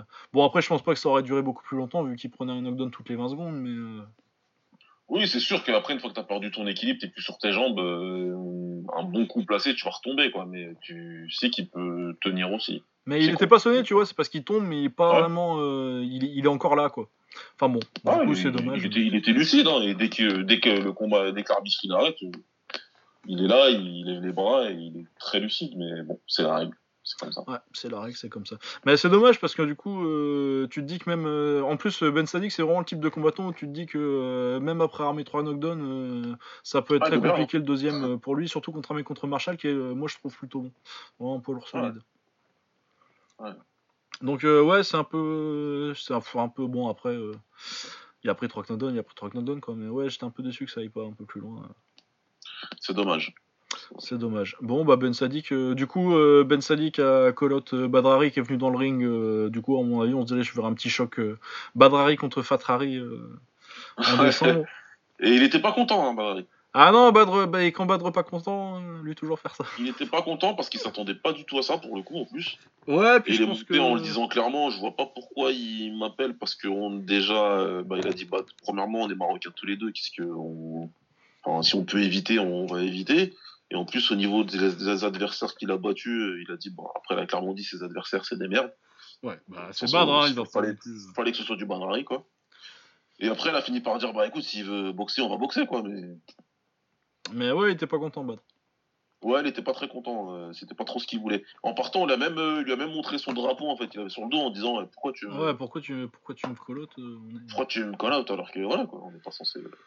Bon, si ça se fait, ouais, il sera pas content, en tout cas. Ouais, non, et puis. euh, enfin bon, tu sais jamais avec Ben Sadik, à chaque fois, il sort des trucs de son cul et des victoires que. Que à chaque fois, deux ans après, euh, je regarde, je fais putain, il a battu lui, euh, Jamal Ben Sadik. Ouais, ouais. Euh, Il a battu Rico, il a battu Mm. Zimmerman, il a battu Bonyaski, Il a battu Anderson Silva à un moment. euh, je sais pas Anderson si Silva. euh, Ouais, enfin bon. Ouais. Mais il a perdu il a pris contre. un méga contre... middle de Guita aussi. Parce qu'il fallait qu'il se calme un moment. Ouais, quand même. Mais et puis il a perdu contre le, le fantôme de Peter Hart aussi. Aussi, ouais. Ah, c'était vraiment chelou ce combat. Ah ouais, c'était bizarre. Bah, il met un knockdown au premier là d'ailleurs, et puis il se fait, il se fait finir au deuxième. Ouais, puis après, il se, il se termine à genoux et on comprend pas trop euh, pourquoi. Bah, parce que Peter Hart, bon, c'est la légende. Euh, qu'on a eu au commentaire de Telshin euh, contre. Ouais, si on peut dire commentaire, ouais. Ah bah C'est du commentaire, mais c'est du commentaire de bistrot quoi. T'inquiète, moi j'ai Ouais. déjà regardé des, des- du sport avec des mecs bourrés, je le sais reconnaître.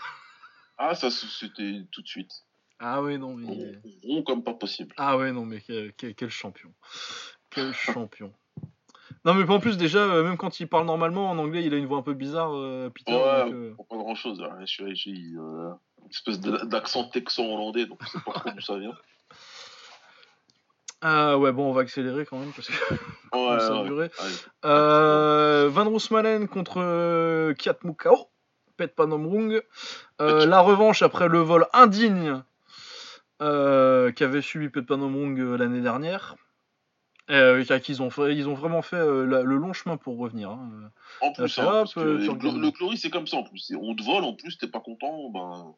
Tu reprouve que tu mérites ton titre. Quoi.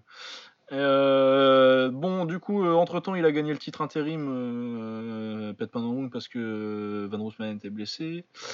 Euh, Van Roosmalen a encore manqué le poids. C'est la deuxième fois. Bon, c'est pas la deuxième fois de suite, mais euh, visiblement, euh, le Glory, ils en ont marre. Ils ont dit, euh, ou alors lui, il a dit, euh, tu remontes en léger.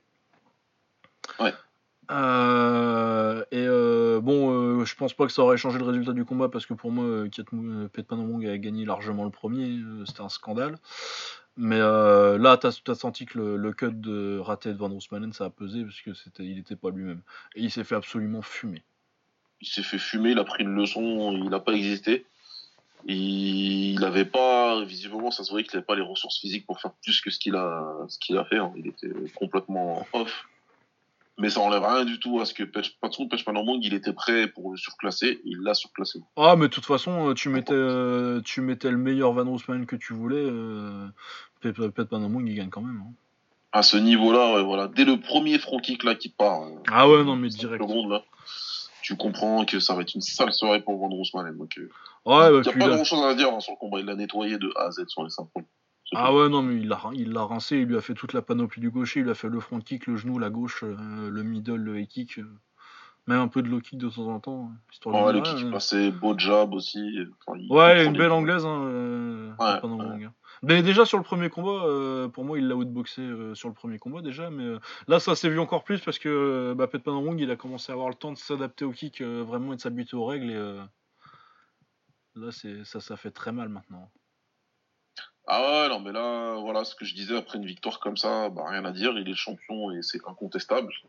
Et vu que Robin s'en va, retourne aux 70 kilos, là, concrètement, il faut, il faut, ce que je disais sur Twitter, il faut, il faudra un combattant spécial pour prendre la ceinture à Pech Panomong et le seul, pour moi, aujourd'hui, qui répondra à ce critère sera Adam Shook. Ouais, bah, qui qui a déjà perdu contre lui, mais qui a fait un putain de bon, il a fait, il a fait un putain de bon combat en finale euh, à Bruxelles. Enfin, un bon lui. combat, c'était serré, c'était que 3 rounds. Sur 5 Ouais. rounds, je, Sur 5 rounds, ouais, ça peut le faire galérer. Il a hein. plus de moyens de construire, tu vois. Ouais, ouais, ouais, je suis d'accord. Mais de toute façon, euh, c'est pas un secret que j'aime beaucoup Adam Chouk et que Oui, euh, je je pense sais. que. Non, mais ouais, ouais, ouais, bah de toute façon, je pense que c'est ce qu'on va voir vu qu'il a déjà gagné un tournoi puis qu'il a refait un combat derrière. euh, il a rebattu. euh, Il a rebattu. Euh, bon, Boy, Zanaro- Boy Nazarov là euh, en août et il Ouais. avait gagné le tournoi à Lille euh, en battant euh, Victor Pinto et Aziz Lali. Ouais, donc là, il... de toute façon, ça doit être, ça doit être le, le prochain sur la liste et, et ce Ouais, sera mais bien. Ce sera très De toute façon, pour moi, c'est ça. Ou alors, euh, si éventuellement, tu sais, ils ont besoin pour un event en France, euh, ils feraient euh, peut-être éventuellement. mais c'est vraiment, si le hasard du calendrier, si c'est en France à ce moment-là, et qu'ils décident que le champion qu'ils mettent, c'est peut-être pas Nambong parce que c'est lui qui est dispo. Peut-être le gagnant de Esbiri contre Pinto. Ouais, ça peut, être- ça peut être. Ça peut, mais vraiment, pour moi, celui qui mérite, celui qui doit avoir son sa chance là au Glory, c'est c'est Adam Chouk. Ouais, moi je pense que voilà, si on parle de mérite, c'est lui. Ouais. Sinon, on peut, on peut rêver un peu avec euh, les mecs du K1, mais euh, comme ça arrivera pas, euh, ça arrivera pas. Surtout qu'à mon avis, maintenant, ils vont le mettre en exclusif. Peut-être pas non, il va plus pouvoir boxer. Ouais, là, ça, ça va être foutu. Là. Il ira même plus en Chine. Où il avait perdu contre Wei Rui, d'ailleurs. Ouais. Mais ouais, Pet Panamong, euh, bah, euh, c'est un, c'est un City Chai miniature, euh, c'est le même genre de style, sauf qu'il était plus, il était plus fort en Thaïlande. Ouais, bah évidemment, de toute façon, il était plus fort en Thaïlande parce qu'il était dans son style, là, il Ouais. est sur le kick, donc c'est autre chose. Non, mais, je veux dire que en City plus, Chai. euh, Pet Hong, il est venu dans son coin avec le coach de City Chai, donc euh, Ouais. Oh ouais, non, mais de toute façon, il... ça fait un bout de temps en plus qu'ils s'entraînent un petit peu à deux et que ouais, ils l'ont ouais. fait, ils l'ont aidé à faire la transition avec le kick parce que bah il vient de Kiatmukao qui est vraiment euh, Kiatmukao, c'est vraiment le camp euh, Thaï, Thaï, Thaï, Thaï, Thaï par excellence. Ah, c'est des c'est mecs qui sortent. Pareil. hein. Des mecs qui sortent jamais de Bangkok, clinch. Ouais. Et tu vas travailler clinch pendant des heures chez eux. Ouais, ouais. Et puis c'était- hyper surprenant quand ils ont signé Pet Panamong parce que c'est vraiment pas le genre de taille que tu t'attends à ce qu'ils signent en fait à la base. C'était, ouais, on s'était fait la réflexion à l'époque en se disant, mais euh, parmi tous les tailles qu'ils pourraient aller chercher, euh, Mais je me demande même comment ils avaient entendu parler de lui en fait, parce que euh, c'est un mec qui avait boxé qu'en Thaïlande, euh, il avait pas fait de trucs à l'étranger, c'est genre euh, même des Sexton, tu vois, il avait boxé un petit peu à l'étranger, il avait boxé Sergio Wil- Wilson à l'époque. Puis en plus, Sexton, genre il a un style qui est fait pour l'Occident, qui est fait pour la boxe occidentale, alors que Katmukao c'est vraiment, c'est plus fumeux, encore que c'est plus un, plus un kicker qu'autre chose, mais. Mais ouais, Ouais. c'était un peu surprenant à l'époque euh, que ce soit le, c'était pas le genre de, c'est pas, généralement c'est pas le genre de taille que tu vois transitionner en kick et euh, bah tant, tant mieux hein, qu'on les, qu'on on a de la chance de l'avoir en kick. Ah, c'est clair, c'est clair. C'est une belle transition et euh, ça amène encore de, de bons combats à venir, ça c'est sûr. Ouais, mais ouais, Adam Chuk, euh, pour moi, c'est ce qui est, c'est ce qui me botte le plus. De toute façon, la KT, elle est pas non plus. Si Matembri revenait, tu sais, potentiellement, ce genre de mec-là. Matembri, j'aimerais bien qu'il revienne, tiens, ça me manque. Fort, lui. Ouais, je crois qu'il a arrêté lui. hein. Bah, je sais pas. Je crois qu'il a été booké vaguement à un combat, euh, genre il y a un an, mais euh, je sais pas, je sais pas trop. Je sais pas trop où il en est. Puis euh, de toute façon, c'est le kick. Hein, des fois, t'as des mecs qui disparaissent, tu sais pas trop pourquoi.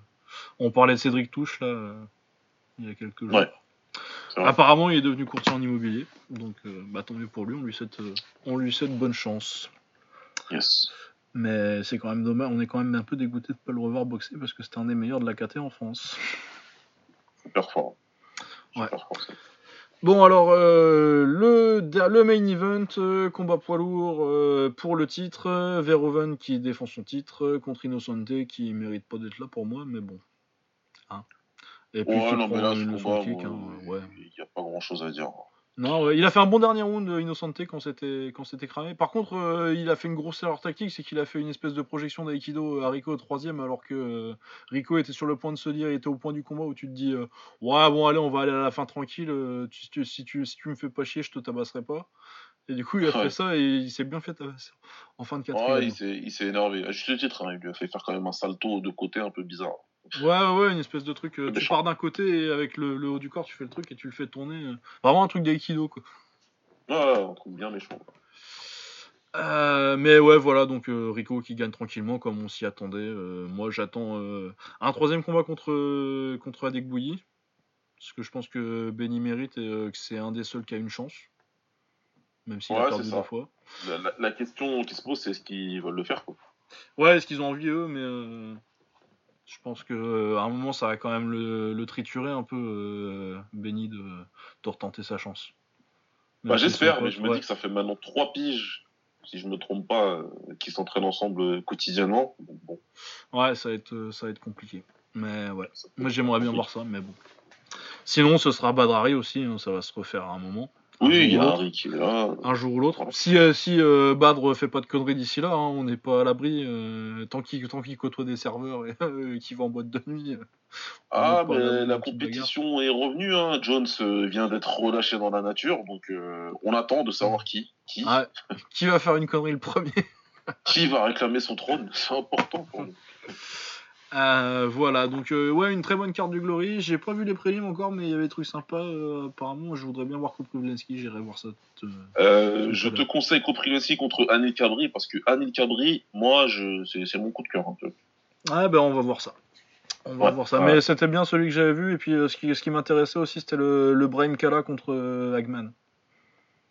Ouais, c'était pas mal aussi. C'était pas mal aussi. Et, euh, et puis Simpson contre Wrestling, ça me, ça me déplaît pas. Van Ekeren euh, Visseux, je suis moins convaincu euh, sur le papier.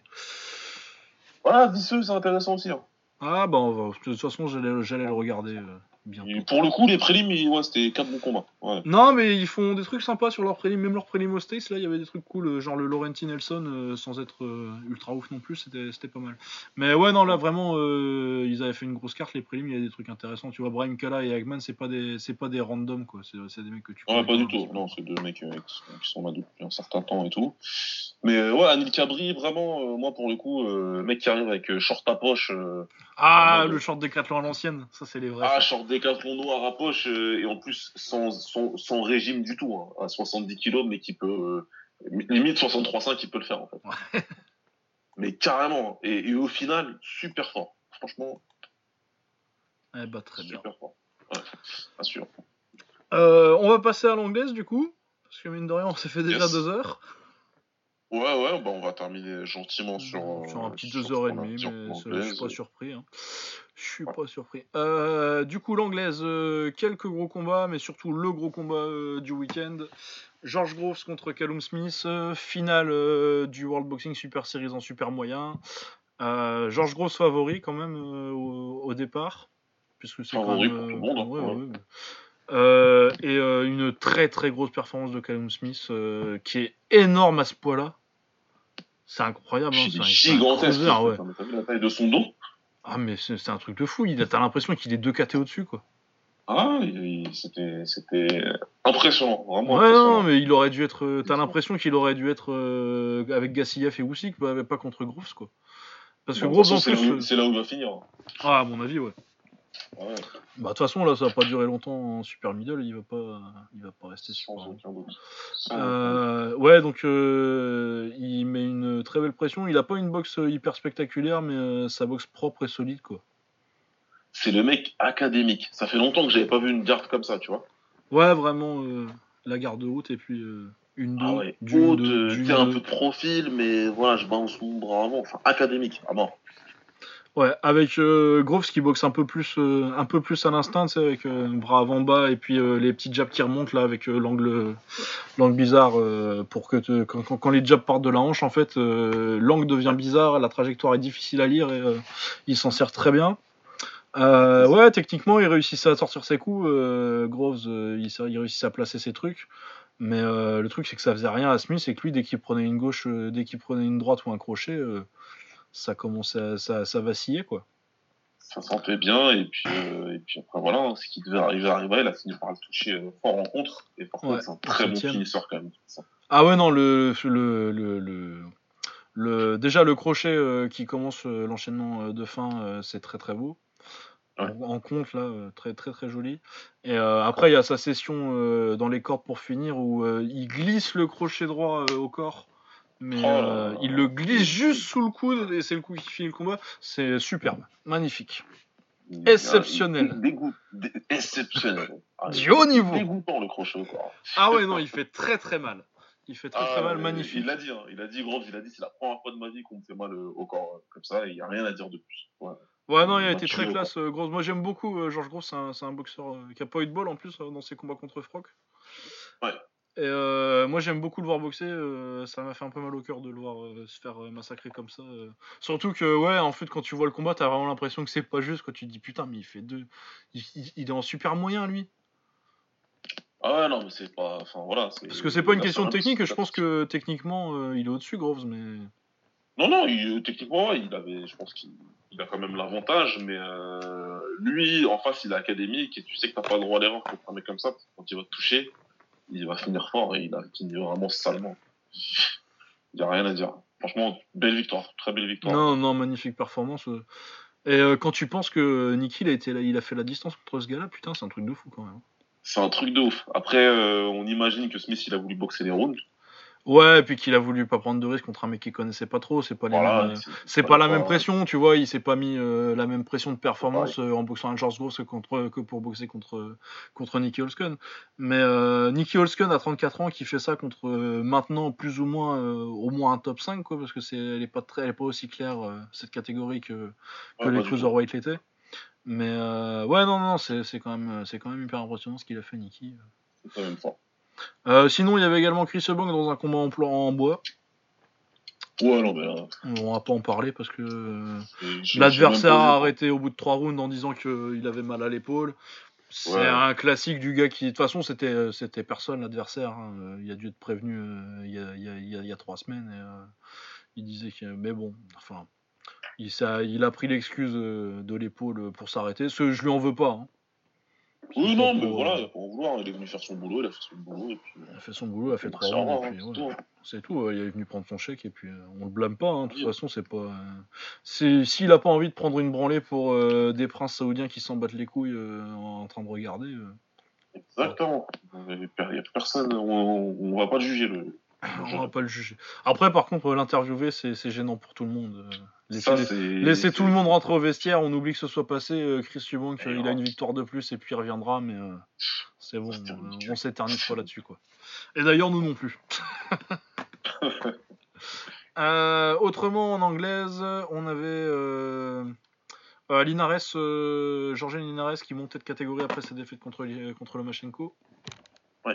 J'en ai parlé un petit peu, euh, que je disais, euh, Lomachenko, euh, Linares, c'est un combat très sous-coté euh, cette année, je trouve qu'on n'en parle pas assez. Du coup, il monte en super léger, il prend le cousin de, Abner Co- de Miguel Cotto, Abner Cotto, Miguel Cotto. euh, donc qui est un, plutôt un bon boxeur, mais pas de ce niveau-là, quoi. C'est un bon top euh, 25. Ouais, c'est un bon boxeur, quoi. Mais sans Voilà, plus. Alors boxeur. que, Ouais. que Linares est un très bon boxeur.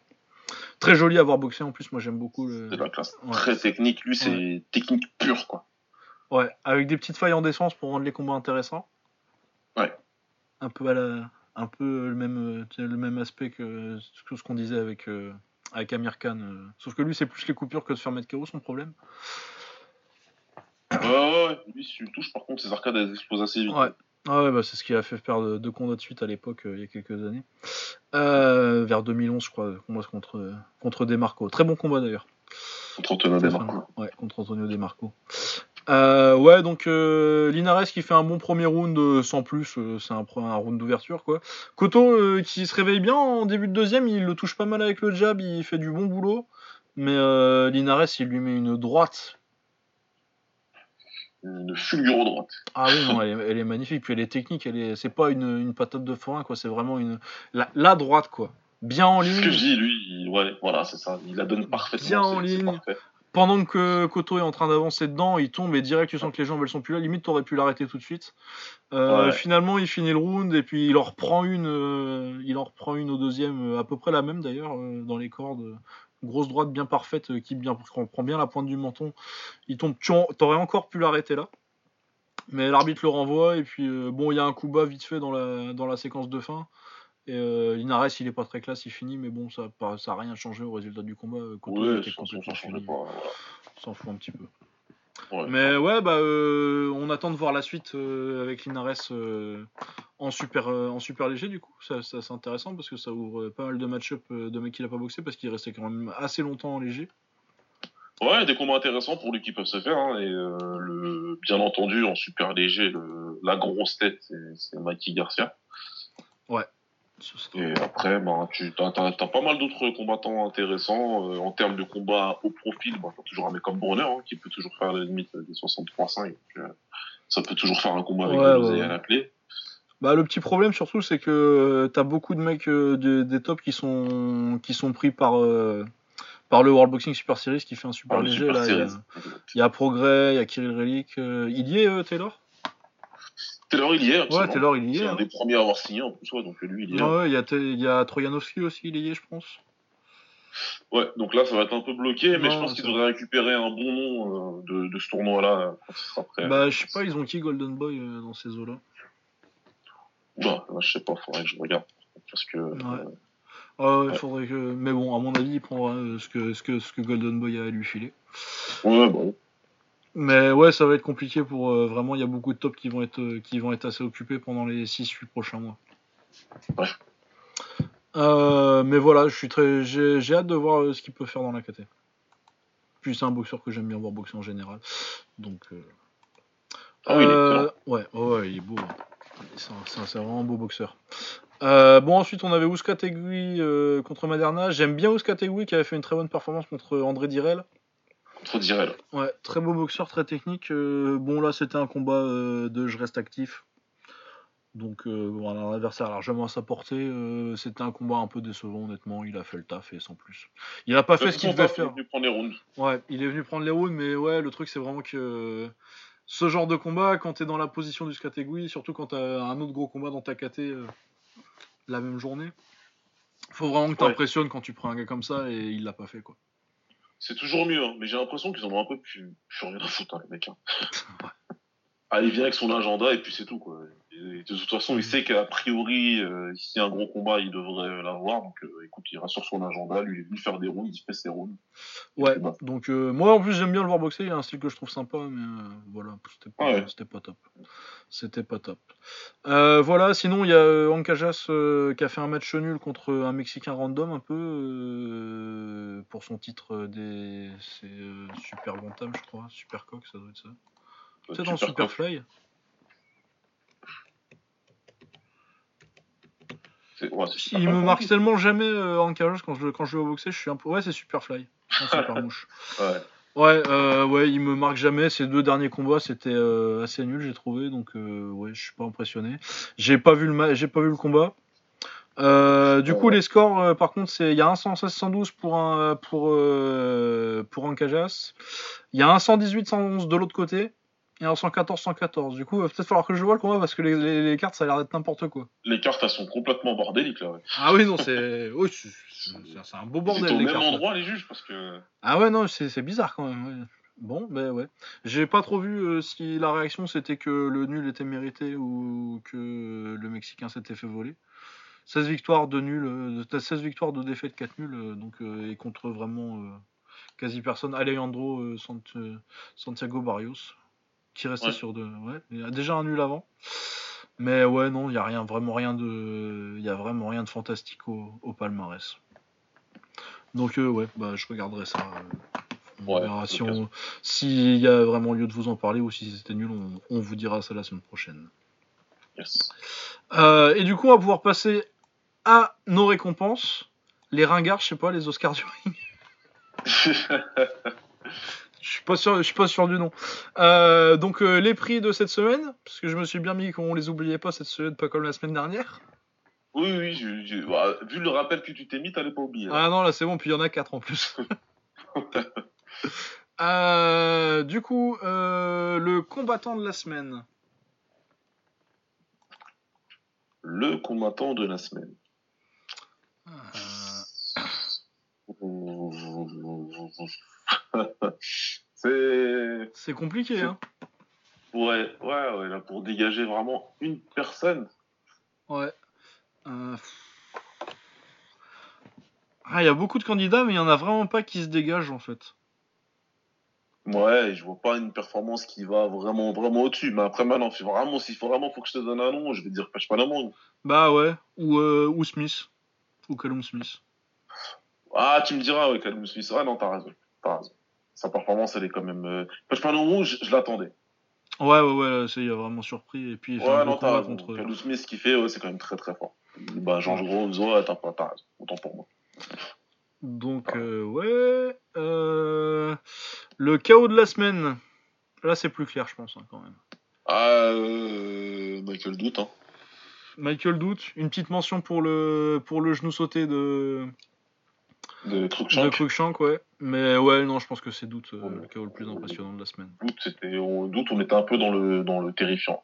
Ouais, ouais, non, c'est vraiment un gros chaos. Euh, le combat de la semaine. Ah, t'as Euh, envie de le dire, je sens que t'as envie de le dire. Pour moi, c'est, c'est, c'est forcément Bob Sapp. Et voilà. Je pense qu'on a mis sur Motori. euh, Je suis désolé, les mecs, hein, mais Ah, c'est le combat du siècle, euh, comment ça pourrait pas être le combat de la semaine? C'est forcément le combat de la semaine. De toute façon, j'ai dit directement. Et ça veut Ah. dire que les votes étaient fermés après ce combat. Même il y aurait eu euh, une guerre de ouf derrière, j'aurais dit tant pis. Non. Non, Ten- Tenchin contre, contre, contre Higuchi. en vrai. Mais... Évidemment, évidemment. C'était ouais, le combat le plus fun. Le combat le plus fun depuis longtemps d'ailleurs. Ouais, non, mais puis c'était vraiment un truc spécial avec. euh, t'as toute, euh, t'as toute l'ambiance derrière, le, puis euh, tout le- l'ombre de Kid qui plane, sur, qui plane sur le combat. Non, c'était c'était cool. arriver des trucs sympas. Mais évidemment que non, évidemment le combat contre Tenshin, contre Kyoji Horiguchi, c'était un combat qui a tenu plus que ses promesses et c'est forcément le combat de la semaine. Et il, il sera pas du tout loin pour le combat de l'année. Il sera pas le combat de l'année, mais il- Bah non, parce que de toute façon, c'est Tenshin contre Rotang le combat de l'année. il sera dur à, il sera dur à toper. Mais bon, il sera, il sera dans un, il sera bien placé dans le top. Ouais, non, et puis je pense que c'est important historiquement euh, aussi, euh, ce combat-là. Il y avait plusieurs choc, choses euh, ouais, ouais. par rapport à ce combat-là. Non, qui non, il y a tout le que- contexte autour, et puis euh, que Origuchi qui surprend en faisant une grosse performance, non. Non, non, non, ouais, gros combat. La performance de la semaine. Du coup, je la mettrais bien dans Wong, mais je trouve que le fait que euh, soit pas au top, ça pose un petit peu problème. Euh, Peut-être à Lima, du coup, en fait. Mais en même temps, euh, Bah, pareil, son adversaire ouais, est pas tellement au-dessus. Ouais. Moi, j'allais dire, moi, j'allais dire Moussassi, en fait. Ah ouais, c'est pas mal. Mais pareil, il y a une grosse erreur de, de Rory qui, qui amène au finish et ça me dérange un peu. Mais je, je la mettrais Et bien Liam Smith aussi, en fait. Mais, Ouais, aussi. Mais ouais, c'est com- c'est compliqué. C'est un peu le même genre de problème que. Mais ouais, je regarde si. Je vais, je vais regarder vite fait s'il n'y a pas autre chose euh, qui m'aurait marqué. Non, Ulyanov quand même pas. Nabiev Non. c'est pas mal, mais non plus c'est pas assez, euh, c'est pas assez dominant euh, vraiment pour. euh, Non, oui, bah Callum Smith, allez, c'est la semaine de Callum Smith. Félicitations. Le moment de la semaine, sans aucun, sans, sans aucune hésitation. Ah bah, attends.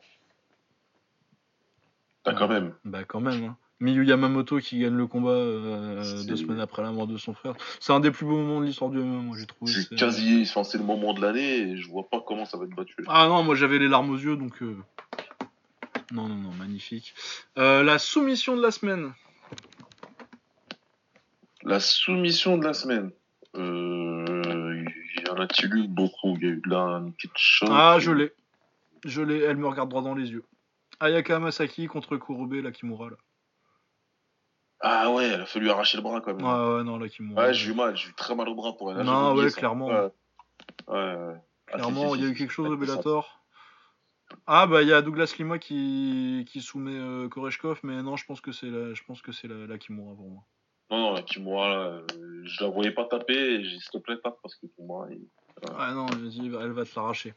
Non, bah Ouais. oui, oui, oui, là. Euh, et du coup, euh, est-ce que j'ai oublié un truc? Combattant, on l'a fait. Combat, on l'a fait. Euh, KO, soumission. Non, je on crois a fait le bien. moment, ouais, je suis bon. Le comeback, on peut le donner à doute. Si... Je crois pas qu'il y en ait d'autres. Ah, euh, du victoire qui vient comme ça de derrière. là. Ouais, passer de derrière, non, il n'y a pas trop. hein. Ouais. Il n'y a pas trop. Non, bah voilà. Donc, euh, ouais, aller voir Tenshin contre, con- contre Origuchi, c'était vraiment un, grand, un grand moment de sport de combat. Et puis, euh, regardez-les avec les entrées parce que ça pète le style quand même. Ah ouais, non, mais voilà, essayer de choper l'event euh, si possible dans son ensemble, c'est beaucoup mieux. Ouais. Il y avait un crush aussi, mais malheureusement, moi j'étais complètement mort après le Rising, du coup, et comme je sais que ce sera sur YouTube, bah, ça devrait être ce, ce soir ou demain. Ouais, ça devrait Euh, pas tarder. Ouais, ça devrait pas tarder, du coup on en parlera la semaine prochaine. Ouais, la semaine prochaine, on fera quand même un petit point là-dessus. Ouais, parce que, ça va être, euh, euh, ça va être chaud. chargé la semaine prochaine d'ailleurs. Ah, mais de toute façon, on avait prévenu. Hein, euh, on Ouais, moi, euh, des c'est épisodes chargés. ouais. Puis en plus, euh, je pense que euh, on peut en parler. Tiens, euh, la semaine prochaine, euh, on ira parler, on ira rendre visite à des copains. On, est invi- on a été sélectionné pour. euh, euh, c'est pas un mercredi. ce qui fait que j'y vais pas. j'y vais sans méfiance aucune, hein, n'est-ce pas? Mais euh, effectivement, on va aller dire deux trois mots chez nos amis du podcast Octogone, ça va être sympa ça. Ouais, puis ça enlèvera un peu de distance d'une autre, euh, parce qu'on va avoir des trucs à parler. Il y a Naoya Inoue qui boxe la semaine prochaine. Euh, en kick, je pense pas qu'il y ait grand chose. En kick, pour moi, il y a rien. Ah, je crois qu'il y a rien du tout. ouais. Je peux me tromper, mais pour moi, il y a absolument rien. Et Euh, ouais, oh là, donc, oui, non, il a rien. contre, Ah, si, il y a un one. ouais. Si, il y a le one. Ah, mais- Attends, c'est la grosse carte avec Trisaket en plus. Ouais, c'est Sri Saket euh, contre Irandia, c'est euh, Nongo contre là, c'est Euh, vendredi ça. Non, samedi. C'est samedi? Ah, c'est même pas Ouais. vendredi? Ouais. Ah, c'est mortel. Euh, ouais, Andy Sauer contre Njokwani. Ok. Euh, Pet Morakot contre. euh, J'imagine que c'est euh, un russe. Oui, c'est un russe. Ah ouais, Singtong Noi, Pech Dam. Euh, Aoki aussi, en MMA. Ah, c'est. Ah, en grosse, grosse carte du One. Ah, Ouais. Ok, bon, bah, on aura des choses à se dire. euh, et, euh, et bah, on vous invitera aussi. Mm. Mais bon, on donnera les détails. Mais on vous invitera aussi. Mais ouais, on vous invite on toujours à écouter le podcast Octogone, mais là en particulier, parce qu'on y fera. Et puis euh, on a aussi euh, en anglaise Yana Oya Inoue, euh, premier tour euh, des World Boxing Super Series en bantamweight. Il y a quoi d'autre sur cette carte là Je crois qu'il y a un autre gros combat. hein. Ils les font par deux, je crois, sur, sur cette saison là. C'est tous par deux. Après, Ouais. je sais plus c'est lequel qui va avec euh, celui-là. Donc il prend Juan Carlos Payano et euh... ah non, il est... non c'est pas ah si c'est Kirill Relik contre euh, Edward Trojanowski, l'autre quart de finale. Et il y a également euh, Kenshiro qui défend son titre des des mi-plumes, j'imagine qu'on dit en français. C'est light flyweight. Ouais, il- y a trop de KT, j'ai plus les noms en français. Contre Milan Melindo, il défend son titre. Donc ouais non, ça va être ça va être très sympa tout ça. Encore avoir un week-end. de- Et puis forcément, euh, bah, l'UFC euh, c'est 229. euh, enfin, UFC 229. Connor euh, contre Khabib. euh, Voilà. Khabib contre Connor. Donc ça, comme on dit, retrouvez-nous sur le podcast Octogone de Samir et Omar pour avoir nos impressions là-dessus. Ouais, puis ce sera plutôt que le nôtre. Ah ouais, là, il Ah, ils arrivent tôt, ouais. mon cher ami, mon cher Lucas. bah de toute façon, non, c'est qu'on va pas se coucher. ouais, ça va être mieux. On va pas se coucher, on va, enchaîner direct après l'event. Euh, Bon, bah voilà, donc on se retrouve euh, la semaine prochaine, euh, il y aura un au bord du ring, et puis on se retrouve aussi dans le podcast Octogone euh, dimanche. Yes. Voilà, à plus, euh, bah, merci de nous avoir écoutés, parce qu'on a, encore fait- on a encore fait très long aujourd'hui. On a fait long avec pas mal de Ouais. digressions. Mais bon, Mais bah, le Rising, ça méritait quand même, on a fait une heure sur le Rising. c'est clair. Ok, bah portez-vous bien. Bah voilà, ouais, comme d'habitude, vous pouvez nous retrouver sur Twitter. Euh, Baba, c'est at babasmirs, B-A-B-A-S-M-I-R-S, et moi, c'est at Lucas underscore Bourdon, L-U-C-A-S, le tiré du 8, B-O-U-R-D-O-N. Allez, à plus, bonne semaine, et puis euh, à la semaine prochaine. Ciao Ciao.